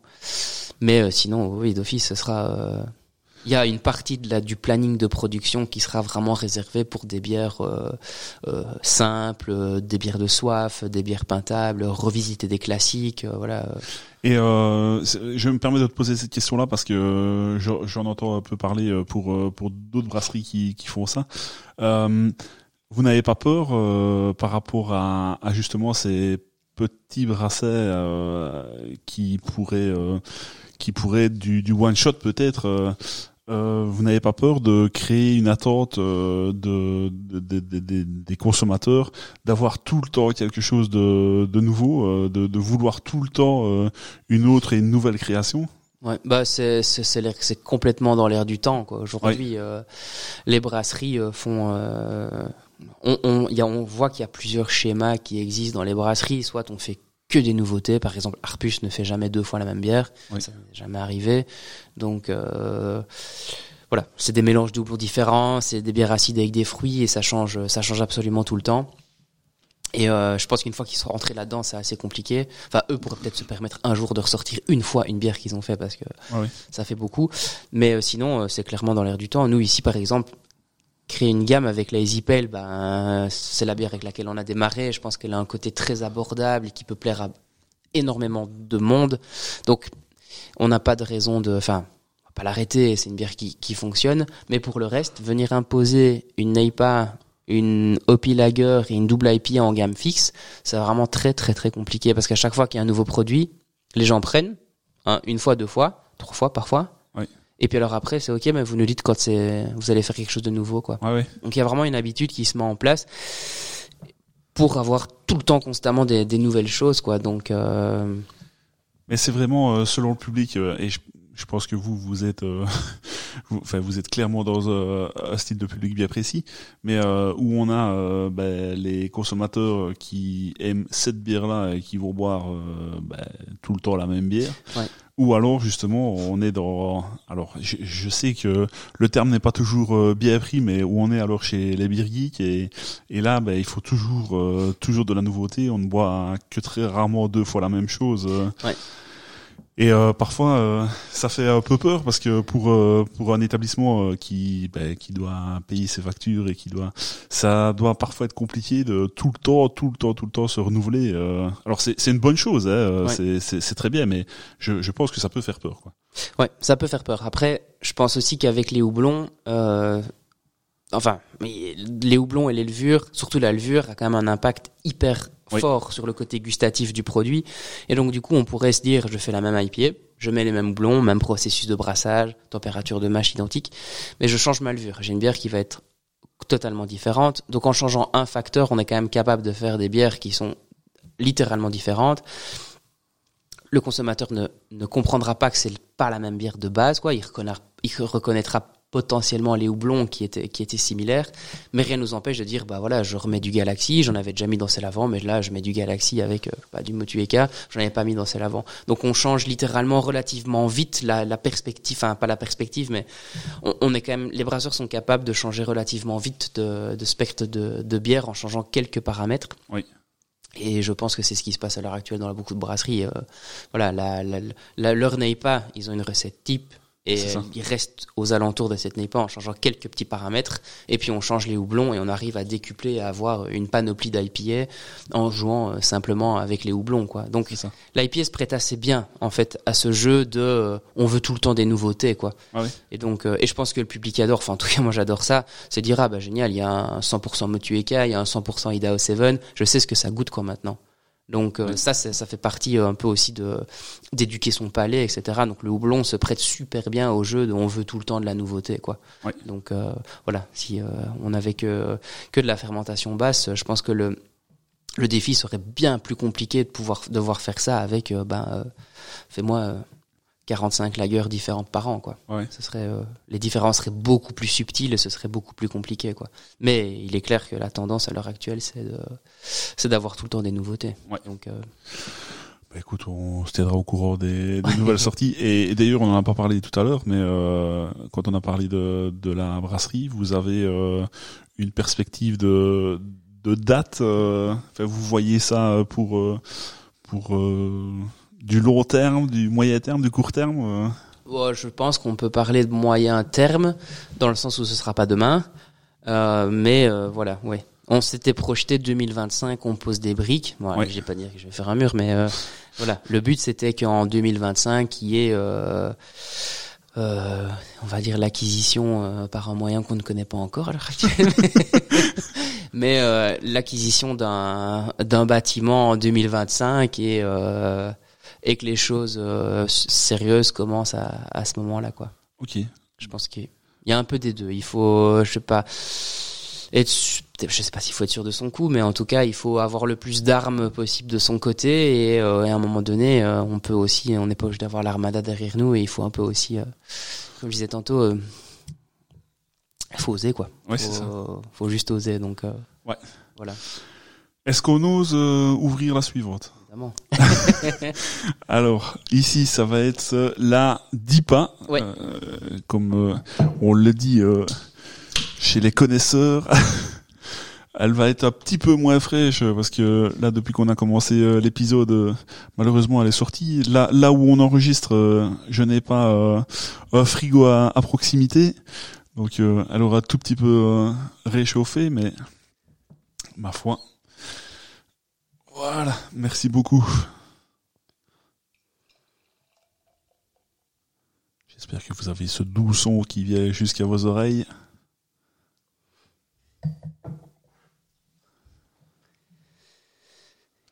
Donc ouais. ici pour la pour la double IPA, euh, le, le principe c'était de partir, euh, on va dire de la de sa petite sœur de la Neipa et d'aller pousser les curseurs un petit peu plus haut quoi.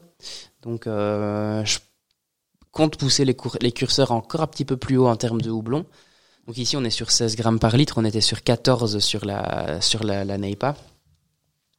Et donc on est passé de 6.8 en alcool à 8 ici. Donc il y a encore un peu plus d'avoine, encore un peu plus de froment et encore un peu plus de maltodextrine. Oui. Donc le but c'était vraiment d'avoir encore quelque chose de, de, de, de plus crémeux, de, de plus épais. Et on est parti sur un profil aromatique qui est euh, qui est quand même assez différent. Donc ici il y avait il y a pas vraiment de houblon qui venait dans l'idée de euh, euh, amener un côté euh, résineux ou quoi dedans. On voulait vraiment jouer le jeu à fond. C'est rond, c'est onctueux, c'est épais. On est sur une, double neipa. Il, f- enfin, il faut que ce soit comme ça. Ça peut être comme ça et c'est comme ça qu'on a qu'on a voulu le faire. Oui. Et donc du coup, on est parti sur du sur du Vic Secret, donc un houblon australien et qui euh, qui goûte euh, très souvent l'ananas. Et puis euh, on a du cachemire que tu as cité tantôt. Euh, le coton. et, euh, et qui, qui peut développer. Enfin, les- ici les deux ensemble, la, la, la trame majeure, c'est de c'est de l'ananas bien mûr, c'est des petites pêches, c'est des fruits bien ronds. Et alors après, euh, j'avais quand même envie de mettre euh, 20% de citra en, fin de bouche. Euh, parce qu'en tout cas, dans les prototypes que j'ai j'ai fait euh, dans la longévité, j'ai toujours trouvé que le citra avait une capacité à rester beaucoup plus vif dans le temps. Et donc du coup, bah, dans le cas où une bière, on doit la vendre plus longtemps que prévu, j'en sais rien. Si on avait dit, bah voilà, celle-là, théoriquement en deux mois, on aura tout vendu. Si on doit partir sur trois, quatre, cinq mois, mais il y a toujours cette petite trame de citra qui sera encore capable. Après, bon, c'est ma science à moi, je ne suis pas sûr de ce que j'avance, mais euh, c'est des choses que j'ai remarquées en me disant, tiens, le citra dans le temps, au final, il est toujours bien bien présent, que d'autres s'effacent beaucoup plus rapidement. Donc, euh, j'ai voulu me dire, tiens, j'ai quand même laissé 20% de citra là-dedans.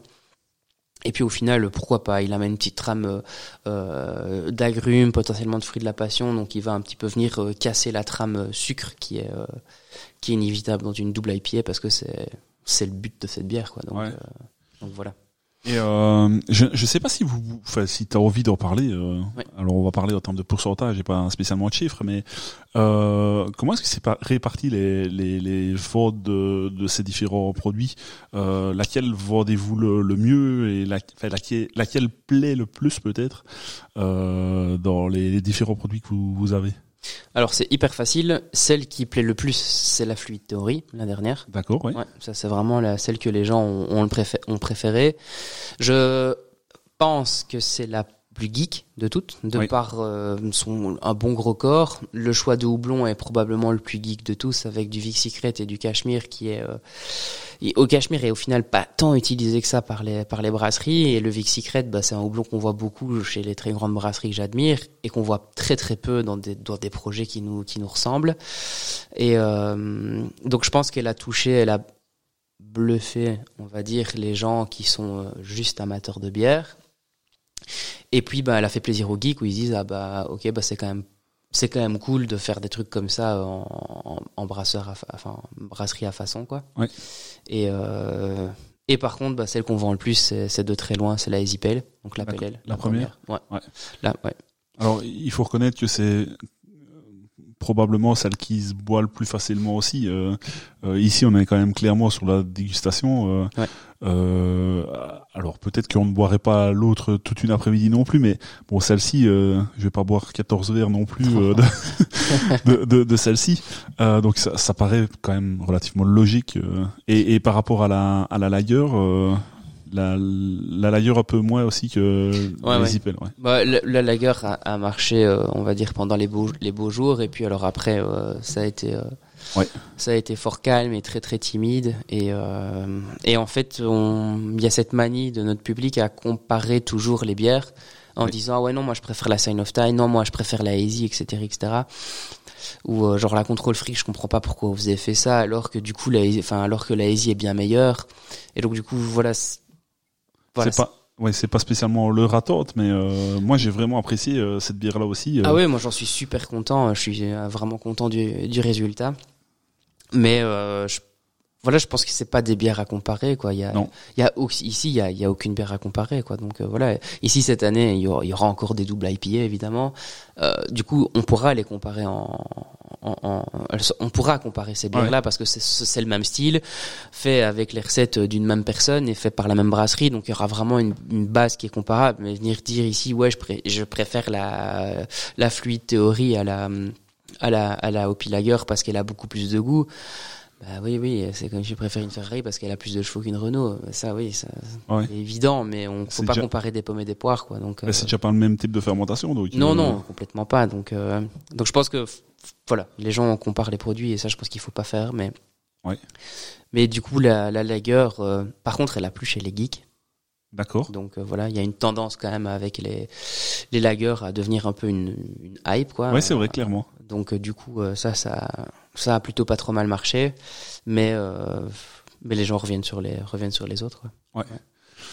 ça ne m'étonne pas Puis la Easy Pale, c'est un peu la bière avec laquelle on a commencé, et on a la première année, on a proposé que celle-là, Oui. sans aucune autre bière. Donc il y a pas mal d'établissements qui se sont appropriés la bière et c'est- voilà, j'ai j'ai certains établissements, c'est devenu leur bière préférée. Quoi. Donc, ils ont une carte de bière, ils ont, je sais pas, disons six bières, dont la Easypale, et c'est celle qu'ils ont envie de pousser, et de, de dire aux gens, euh, non, non, mais j'ai la bière de la, fin, de la maison, j'ai la bière d'ici, et, Ouais.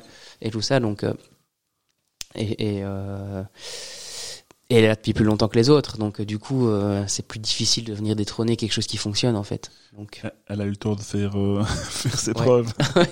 et je sais que parfois ça me fait chier, mais c'est comme ça. C'est dit. Euh, alors, euh, quand j'ai euh, écrit euh, mes questions, euh, je ne savais pas. Ben, D'abord, on ne s'était jamais vu, Ouais. et puis je ne savais pas avec quoi tu allais les venir, parce que tu m'avais dit euh, je je prends des bières, euh, je viens avec ce qu'il faut. Euh, vous avez, ben, comme on l'a dit, euh, le, le profil euh, houblonné dans, dans, toutes, dans toutes vos bières. Mais euh, est-ce qu'on pourrait voir euh, Norm Brewing faire euh, grosse toute Biagra, euh, par exemple, hein, ou, ou, ou d'autres choses Oui, oui, oui, euh, j'en rêve, j'en rêve. À nouveau, c'est la, la capacité de production qui, qui limite un petit peu les choses. Oui. Euh, je pense que c'est le style que je brasse le plus chez moi. C'est Oui, les Imperial. Stout. Oui. Donc euh, voilà, j'aime bien me faire chier toute la journée avec des doubles ou des triples en patage et des choses comme ça. Donc euh, voilà, c'est vraiment des choses que que j'aime que j'aime bien et que Martial adore aussi et qu'on adorerait euh, pouvoir sortir en de, je vais dire de manière commerciale quoi. vous, vous êtes toujours à deux pour euh, la création, euh, ou vous venez chacun avec votre euh, votre idée et, euh, vous vous brassez euh, quand vous brassez euh, chez vous pour euh, les nouvelles Ouais. recettes. euh, Bah, c'est relativement plus, je veux dire, ma partie du travail. Donc, euh, c'est plutôt, euh, je veux dire, moi qui euh, qui fait ça. Et puis alors après, c'est un, un partage d'informations. Ouais. voilà. Maintenant, je connais relativement bien ses goûts, donc je sais je sais quand même relativement bien ce qu'il aime, ce qu'il n'aime pas. Donc voilà. Mais ça, pour les stouts, on est relativement, enfin, ouais, non, on aime tous les deux bien les bières noires. Je suis plutôt stout, il est plutôt porteur. Donc, euh, s'il devait choisir, ben, ce serait plus le porteur. Donc, euh, Je viendrai boire avec toi. Désolé Martial quand tu nous écouteras, mais Oh, on en boira quand même une ensemble. Et ouais, en fait, on va dire que Martial c'est euh, la bière de soif et moi c'est la bière de dégustation.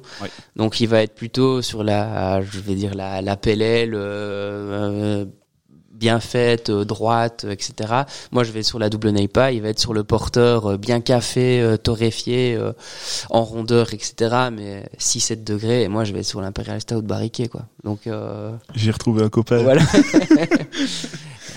Donc euh, voilà, maintenant, de, ouais, on est un peu bloqué par les capacités de production, mais on n'a peut-être pas dit notre dernier mot. Peut-être des, des idées, des, des projets qui pourraient qui pourraient naître et nous permettre euh, de de faire euh, dans des plus petits formats des choses euh, qu'on apprécie et qu'on n'a pas envie de faire en 4000 litres. Mais euh, voilà, beaucoup trop tôt pour en parler. Pardon.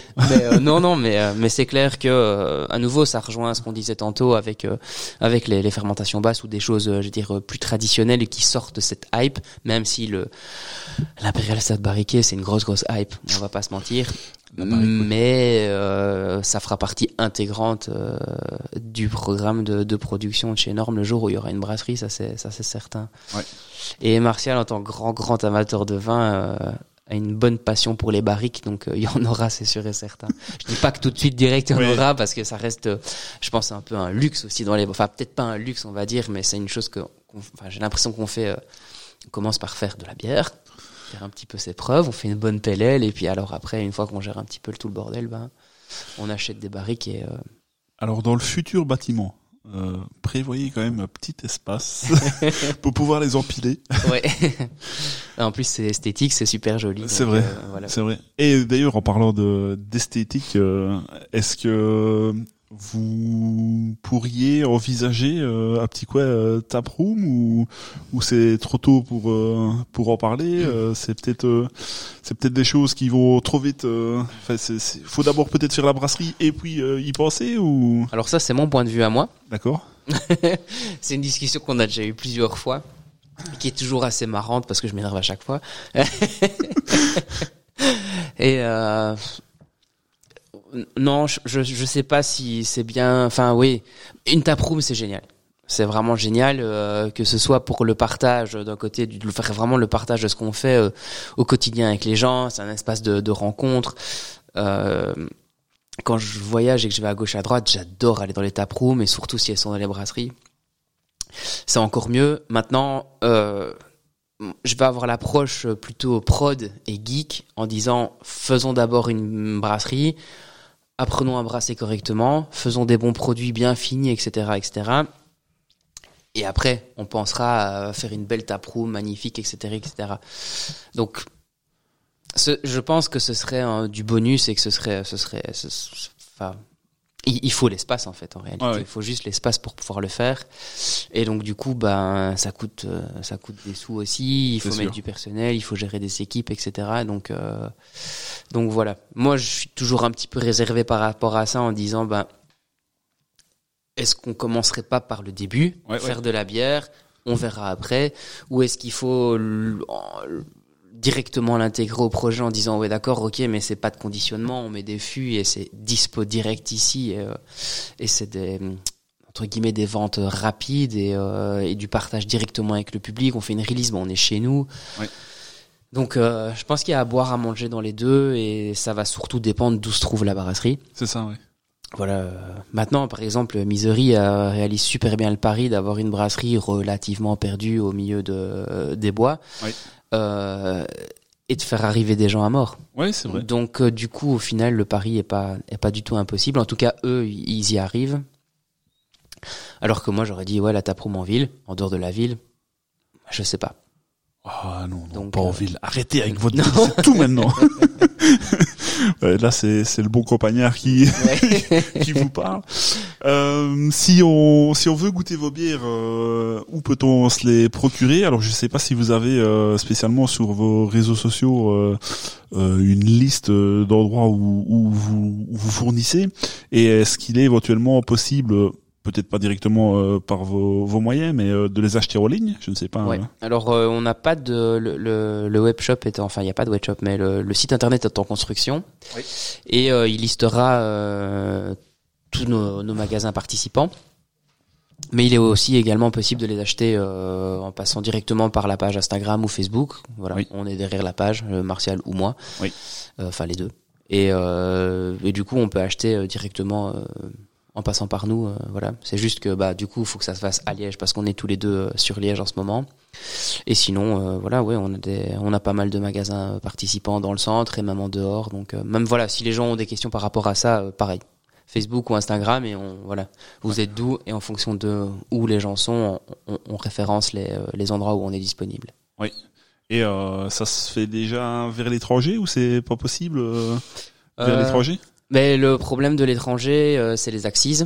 C'est que du coup, il faut produire hors axes et qu'on n'est pas le producteur du produit. Donc, euh, gros, gros, gros défaut et, et désavantage de la bière à façon, c'est que si on veut exporter, il faut qu'on le sache à l'avance pour faire une production hors axes et le laisser dans un espace qui est, euh, hors axes. Euh, donc, c'est toujours un petit peu compliqué. C'est-à-dire que ben, je dois savoir les quantités à l'avance. Alors, la paperasse pour faire pour faire de l'export et pour produire euh, Oraxis est ultra longue et super relou, donc du coup euh, ça n'arrange pas toujours Anders chez qui on est.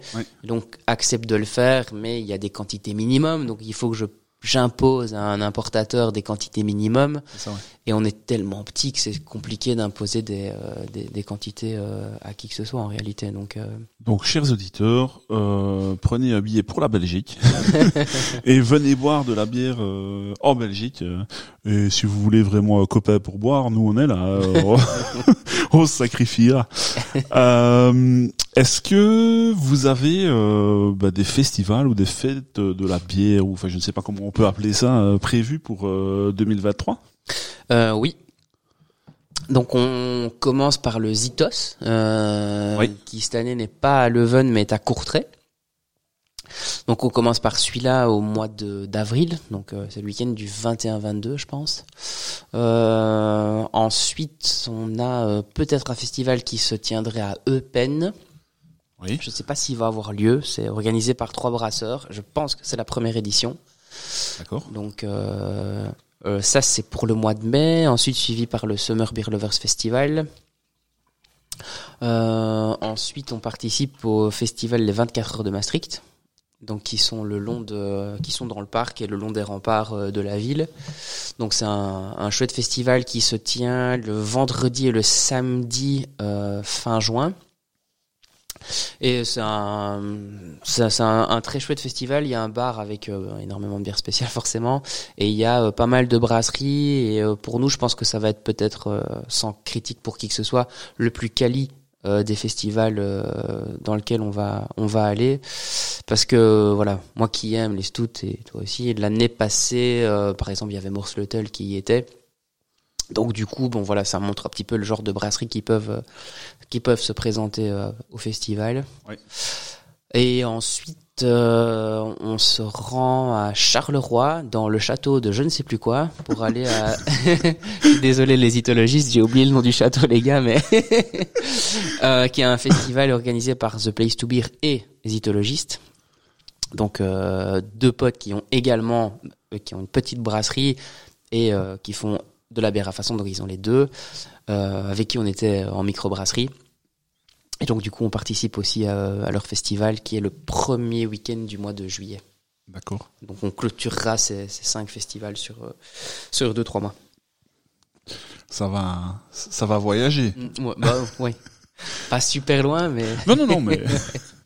Euh, bah écoute, euh, c'est c'est chouette. euh, si vous voulez euh, vous renseigner par rapport à tous ces petits, enfin ces petits ou grands festivals, n'hésitez pas à aller sur internet. Je pense que vous trouverez tout, toutes les infos là-dessus. Je, je pense ne pas pouvoir mettre tout en description. euh. enfin, si, si j'y arrive, je le mettrai promis, mais euh, mais sinon, enfin, je pense que sur internet, il y a moyen de tout trouver. Euh, je ne sais pas. euh, tu es venu avec euh, une petite surprise. Euh, Ouais. C'était pas prévu du tout dans dans, dans je le. n'avais rien dit C'est vrai, tu n'avais tu n'avais rien dit, donc ça a été ça a été une surprise pour moi. Euh, je ne sais pas si tu veux euh, qu'on qu'on en parle Si, si. euh, ici. Bah, je pense que c'est une bonne manière d'introduire un petit peu aussi ce que Norm fera quand il y aura quand il y aura une une, une brasserie sur pied. Donc ici j'ai fait un, un, un stout, donc c'est un petit stout, c'est un, un simple empattage. euh, On n'a pas fait, j'ai pas fait des, des choses trop trop folles. Oui. Et le but ici dans ce stout, c'était de, de faire. Ça fait quelques mois que je travaille avec du café. Donc euh, il y a surtout un, torréfacteur du côté de, de que j'aime euh, que j'aime beaucoup, qui euh, qui propose des cafés qui sont euh, très très aromatiques. Et donc du coup, euh, j'essaye de faire des, des infusions de, de café à, à froid, à chaud. Je ne le fais parfois qu'à chaud, parfois qu'à froid, parfois à chaud et à froid. Et euh, par exemple, bah voilà, ici j'ai ajouté des, des grains de, de café, donc les beans. Et ici, euh, voilà, je, quand je disais tout à l'heure qu'il faut aimer le café, c'est parce que j'ai fait une infusion d'un tout petit peu plus de 4 jours. Et c'est un petit peu aussi, bah voilà, là, pour moi, c'est pas que c'est une faute, mais du coup, on va chercher le côté végétal du grain de café Oui. que après, euh, par exemple, 24 heures ou 48 heures, j'avais absolument pas. J'étais vraiment sur ce côté euh, chocolat froid, euh, mocha, Oui. ce que je cherchais en fait. Mais je me suis dit, bon, je l'ai déjà eu, je sais, je crois savoir comment on fait. Donc du coup, ici, je vais essayer d'aller voir plus loin pour voir ce qui s'y passe, quoi. Donc ça fait partie de des prototypes qu'on fait euh, avec Martial pour euh, pour un petit peu euh, faire une espèce d'exercice pour plus tard et se dire euh, bah les infusions de café euh, on sait comment ça se passe. Euh, 48 heures bah ça craint parce qu'on sort du végétal. Donc ça peut être un effet qu'on veut mais ici c'était pas c'était pas le, le but. Mais euh, ça fait partie des, des essais qu'on qu'on fait pour le moment. Ben écoute, euh, je te propose de, de goûter ça. Il y a encore ton verre là, je ne sais pas si tu veux rincer euh, celui-là. Euh, moi j'avais déjà euh, rincé le mien euh, pour ne pas avoir le côté n'est pas euh, dans le dans le stout. Ce, serait ce serait enfin ce serait dommage. Alors moi personnellement, je n'aime pas trop ça. Euh, tout ce qui est black IPA et tout ça, je moi ça me ça me repousse ce genre de choses là. Je ne sais pas toi à quel point tu aimes ça, mais euh, Alors ça me repousse pas, mais en effet c'est pas du tout mon style de prédilection euh, parce qu'en fait c'est un style. Pourtant j'ai déjà bu des choses qui étaient excellentes, mais ça reste un style qui me frustre d'accord. parce que d'un côté, j'adore les IPA et de l'autre, j'adore les stouts. Et là, je bois les deux en même temps et j'en ai jamais envie en même temps. Donc du coup, je, je- voilà, j'ai jamais les mêmes envies euh, au même moment. Et là, j'ai l'impression d'avoir un petit peu un mélange des deux et ça n'a jamais été quelque chose qui me qui me transcende, mais euh, On est d'accord. voilà, c'est je sais pas. Soit j'ai envie de fraîcheur et d'une IPA ou alors vraiment de houblon et d'avoir beaucoup de fruits quoi. Soit euh, à l'opposé, euh, j'ai envie d'un gros stout euh, du côté euh, caramel, euh, mocha, café donc euh, qui sont des des, des envies euh, super super différentes et l'association des deux parfois j'ai du mal. Ben, j'ai toujours été euh, déstabilisé par. Euh, ben, ben, ça n'engage que moi, hein, euh, qu'on soit bien d'accord. mais j'ai toujours été déstabilisé par, euh, ouais, par euh, ce- cette vision de de, de matière torréfiée et, et derrière euh, un fruit. Ouais, euh, enfin de- de- le houblon évidemment, pas le, le fruit directement, mais Oui. euh, c'est c'est vraiment c'est c'est c'est le mot qui pourrait euh, bien euh, résumer euh, ma, enfin mes dégustations parce que je n'avais pas goûté qu'une mais ce- cette déstabilisation. Voilà, j'ai j'ai été vraiment déstabilisé par ça. Alors, je vois Oups. mon invité euh, qui verse euh, le, le prototype.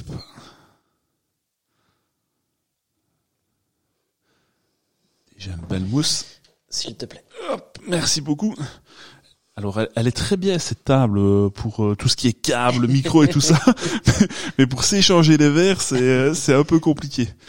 Attends, je vais te passer ceci. Allô Et alors, si tu veux jeter Ouais. là-dedans.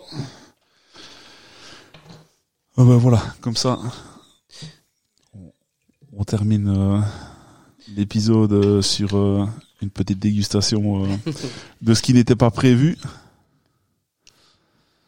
Alors, vous ne vous ne le voyez pas, enfin, vous le verrez peut-être euh, sur la la vidéo YouTube euh, qui sortira bah, peut-être après la création de la brasserie de, J'espère pas. de bah, Enfin. ouais mais je je sais pas tout, tout dépend euh, tout dépend de ma de, de, de, de, qui je vais trouver euh, pour euh, monter euh, monter ça. Mais un jour vous vous verrez ça sur YouTube. Je vous le promets. Si même c'est après ma pension je vous promets vous le verrez. Alors. Donc d'ici ici, euh, j'ai fait un, un imperial stout avec un, un simple mash. Euh, il, il- il tourne aux alentours de, de 8% d'alcool. Euh, le corps est pas du tout euh, trop gourmand. Euh, dans les stouts, j'ai toujours l'habitude de mettre beaucoup de céréales différentes. Donc, euh, qui parfois, on va, euh, je vais, je vais mettre euh, 5% d'un céré- d'une céréale et je vais aller chercher une céréale qui est fort proche, mais qui est à 100 ou euh, 150 EBC plus foncé. Oui. Et j'aime beaucoup, j'aime beaucoup euh, faire des stouts. Voilà, dans, celui-ci, il y a 9 céréales différentes. oui Et euh, ça m'est déjà arrivé de faire avec euh, 13 ou 14. Parce que en les faisant et à, à la dégustation, j'ai l'impression que tout- toutes ces céréales amènent une couche, enfin des couches euh, de complexité euh, différentes, d'avoir euh, une structure euh, super profonde du fait d'utiliser plein de sortes de céréales différentes et que t'as pas une note Oui. qui apparaît et du coup plusieurs notes qui apparaissent, ça, ça, ça fait une, une dimension supplémentaire. Oui, pardon, je, je, je vais peut-être me tromper dans, dans ce que je dis, mais tu parles bien de, de neuf céréales différentes ou neuf maltes di- différents? Euh, non, non, bah, je veux dire ici, euh, voilà, majoritairement c'est de l'orge. Oui, Euh, d'accord. Voilà, c'est ça. Maintenant, euh, il y a évidemment de l'avoine, comme d'habitude. Oui. Euh, Il y a du froment également. Oui. Mais euh, voilà, c'est- les, les torréfactions, on va dire, des, des, des, des maltes, enfin, Oui. qui sont plus euh, de plus en plus foncés. Je veux dire, t'as pas mis du seigle, t'as pas mis euh, enfin, de plein de, Non, non. de céréales différentes, c'est bien. non. Ouais, d'accord. Non, parce qu'en faire 13 différentes en céréales. Mais oui, justement, c'est pour ça que. Ouais, c'est pour ça que je me permets de le dire. C'est juste, euh, oui, c'est c'est jouer avec, euh, voilà, il y a, non pas dans celui-ci, mais j'en ai un, un autre qui est en fermenteur pour le moment, qui est au cold crash, et euh, ben dans celui-ci, il y a du, il y a, y a du chocolat euh, dark, mais il y a du chocolat clair aussi, donc il y a du chocolat qui fait 900 EBC, il y en a un qui en fait 400, j'ai du, du carafa type 3, donc j'essaye vraiment d'avoir euh, beaucoup beaucoup de céréales qui ont des goûts euh, différents, des profondeurs différentes, et euh, pour apporter plein plein plein de couches euh, différentes dans la Oui. dans la dégustation. Alors ici, c'était c'était plus léger. Je l'ai quand même fait. Maintenant, j'ai pas cette dimension en, le buvant, mais par contre, euh, c'était euh, du coup euh, un un café qui venait d'Honduras, donc qui a quand même une belle acidité de base quand on le faisait en café filtre. Donc là, les grains ont été utilisés en fait comme dans des sachets à houblon pendant du coup quatre jours, où on se rend compte que c'est, je sais pas si c'est trop, mais disons qu'après quatre jours, on sort le végétal du, du grain du café que après deux jours il y avait, il y avait pas quoi. En fait, euh, je vais être totalement honnête avec toi. Ouais. Euh, si tu n'en avais pas parlé, je ne sais pas si j'aurais su mettre euh, euh, le, le mot euh, sur ce que je sens. Mais en effet, au nez, on, Ouais. on sent ce côté euh, végétal euh, dont tu parles.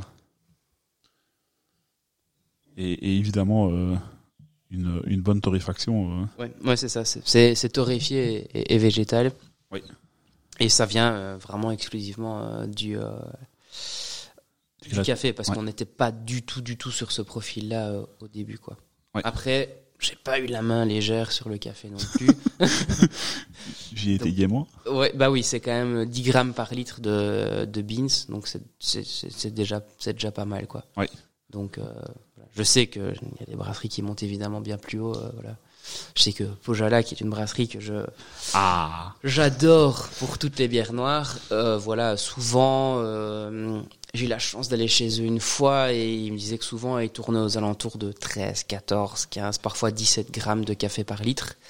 Mais euh, que ça dépendait fort des types de café et qu'ils excédaient pas euh, des 4 jours comme j'ai fait ici pour Ouais. pas sortir du, du végétal. Quoi.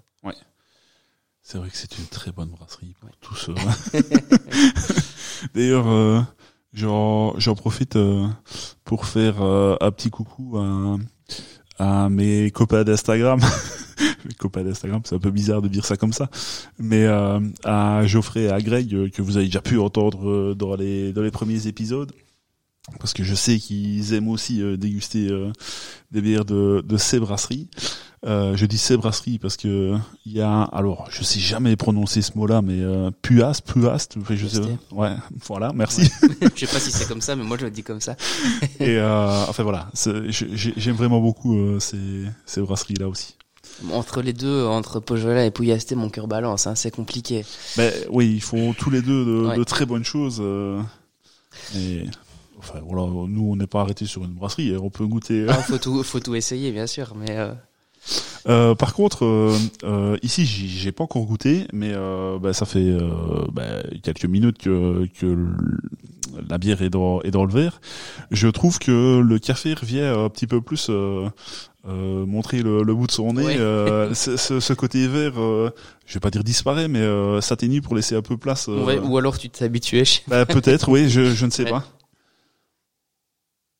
En tout cas, c'est ce que je ressens. Je dis pas que c'est la vérité, euh, mais mais c'est ce que je ressens moi. Bon, on va quand même. euh, oh bah, tu, tu l'as goûté? Santé. Santé.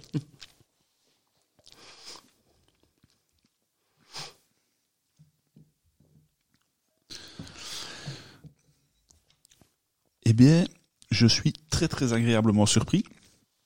Parce que pour te dire la vérité, euh, quand tu m'as euh, parlé du café au nez, quand j'ai parlé de torréfaction, j'ai vraiment cru que j'allais avoir une post-amertume assez euh, assez forte euh, et assez rêche.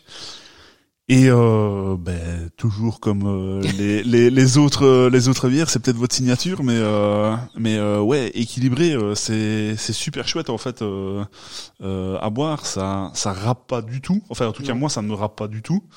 Elle est toute douce. Ouais. Bon, on en a bu trois, aussi, trois, mais- trois ouais. avant et, et euh, ben, peut-être que ça, ça influence euh, notre dégustation, mais, mais en tout cas là, euh, ben, clairement surpris et agréable, agréablement surpris, pardon, euh, ben, par cette, euh, ce prototype. En fait, pour le coup, je savais qu'en mettant du café, potentiellement, je pouvais faire monter l'amertume, Oui. qui du coup n'allait pas s'exprimer en IBU via les via, via les houblons, mais via l'ajout de café. Et donc du coup, j'ai moins chargé à l'ébullition l'ajout de houblon en me disant que par après, en, en, en fermentation, en ajoutant du café, j'allais quoi qu'il arrive faire augmenter cette amertume. Donc j'ai pas eu, pour le coup, pour une fois, la main lourde sur le houblon. Ouais. Elle a été plutôt légère euh, pour me dire, ben, euh, vas-y mollo, parce qu'après il y aura du café, donc euh, voilà, tu vas peut-être te retrouver avec un truc qui, qui sera imbuvable et hyper amer. Et, Ouais. Et c'était pas, c'était pas le but de, de l'essai. C'était, enfin, le prototype ici, c'était euh, pour tester une, une macération de café euh, en, en, en troisième semaine de fermentation de, de un peu plus de quatre jours pour voir ce que ça donne, quoi. Donc euh, voilà. Ben moi j'ai envie de vous dire euh, une petite poêle de barrique de rhum et c'est c'est- parfait, c'est ce qu'il me faut. Bon, je vais peut-être un peu le vite en besogne, mais euh, mais voilà. Ben écoutez, euh, on arrive euh, ben, plus que tout doucement vers euh, vers la fin de l'épisode. Euh, cette fois-ci, on, on l'a fait en une fois et euh, on en parlait un petit peu en off. euh, je ne sais pas si tu sais plus ou moins où on en est euh, dans le dans le temps, mais euh, Ouais, je le vois. Ouais, tu le vois. Donc on, on est on est déjà à une minute quarante quatre de de de, ben, de temps de, de, de parole. Euh, c'est passé très très vite. Ouais. Euh, je me suis bien amusé. Euh, bah écoutez, euh, chers auditeurs, euh, je vous remercie de nous avoir écoutés. Euh, je re- remercie Julien et euh, Martial, mais euh, bon, il- il était pas là aujourd'hui avec nous, mais je le remercie également. Euh, la brasserie euh, Nambrouigne, euh, bah, n'hésitez pas à, à aller euh, acheter et, et goûter leur bière. Je ne sais pas si tu voulais euh, ajouter euh, quelque chose. euh. Euh, bah, pour les curieux et les geeks, euh, enfin, les disons pour les curieux, parce que C'est vrai, tout le monde a le droit d'être curieux. euh, bah, qui souhaiteraient euh, tester les prototypes, c'est tout à fait possible. Donc le prototype qu'on voit aujourd'hui est tout à fait, euh, bon, peut-être pas celui-ci, il doit pas en rester des masses, mais euh, étant donné qu'il y a des prototypes, ils sont euh, qui sont faits euh, relativement souvent euh, pour ceux qui sont euh, réellement intéressés de voir les choses qu'on essaie de faire sur le côté, de mettre en place pour soit faire des choses à l'heure actuelle, soit de l'apprentissage pour plus tard. C'est le cas en l'occurrence avec le stout ici. ils sont disponibles et totalement gratuits pour qui demande. Ça, c'est chouette, ça. Voilà. C'est une bonne nouvelle, ça. J'étais pas au courant, moi, de ça. eh ben, ok, bah écoute, euh, euh, je, j'y penserai à l'avenir, euh, ça. euh, bah écoutez, vous pouvez de toute façon vous abonner, si vous en avez envie, évidemment, aux différents réseaux sociaux. Euh, vous êtes euh, sur euh, Facebook, si je ne m'abuse, et Instagram. Exact. Ouais. Euh, bah, tout à l'heure, tu nous as dit que le site est- était en construction, donc euh, bah, de toute façon, si vous voulez les joindre, euh, vous avez au minimum ces deux euh, ces deux alternatives là. Euh, je vous remercie de nous avoir écoutés et j'espère à très bientôt tout le monde et surtout rappelez-vous, on est tous sous le même drapeau, celui de la bière patrie. Santé à vous. Santé.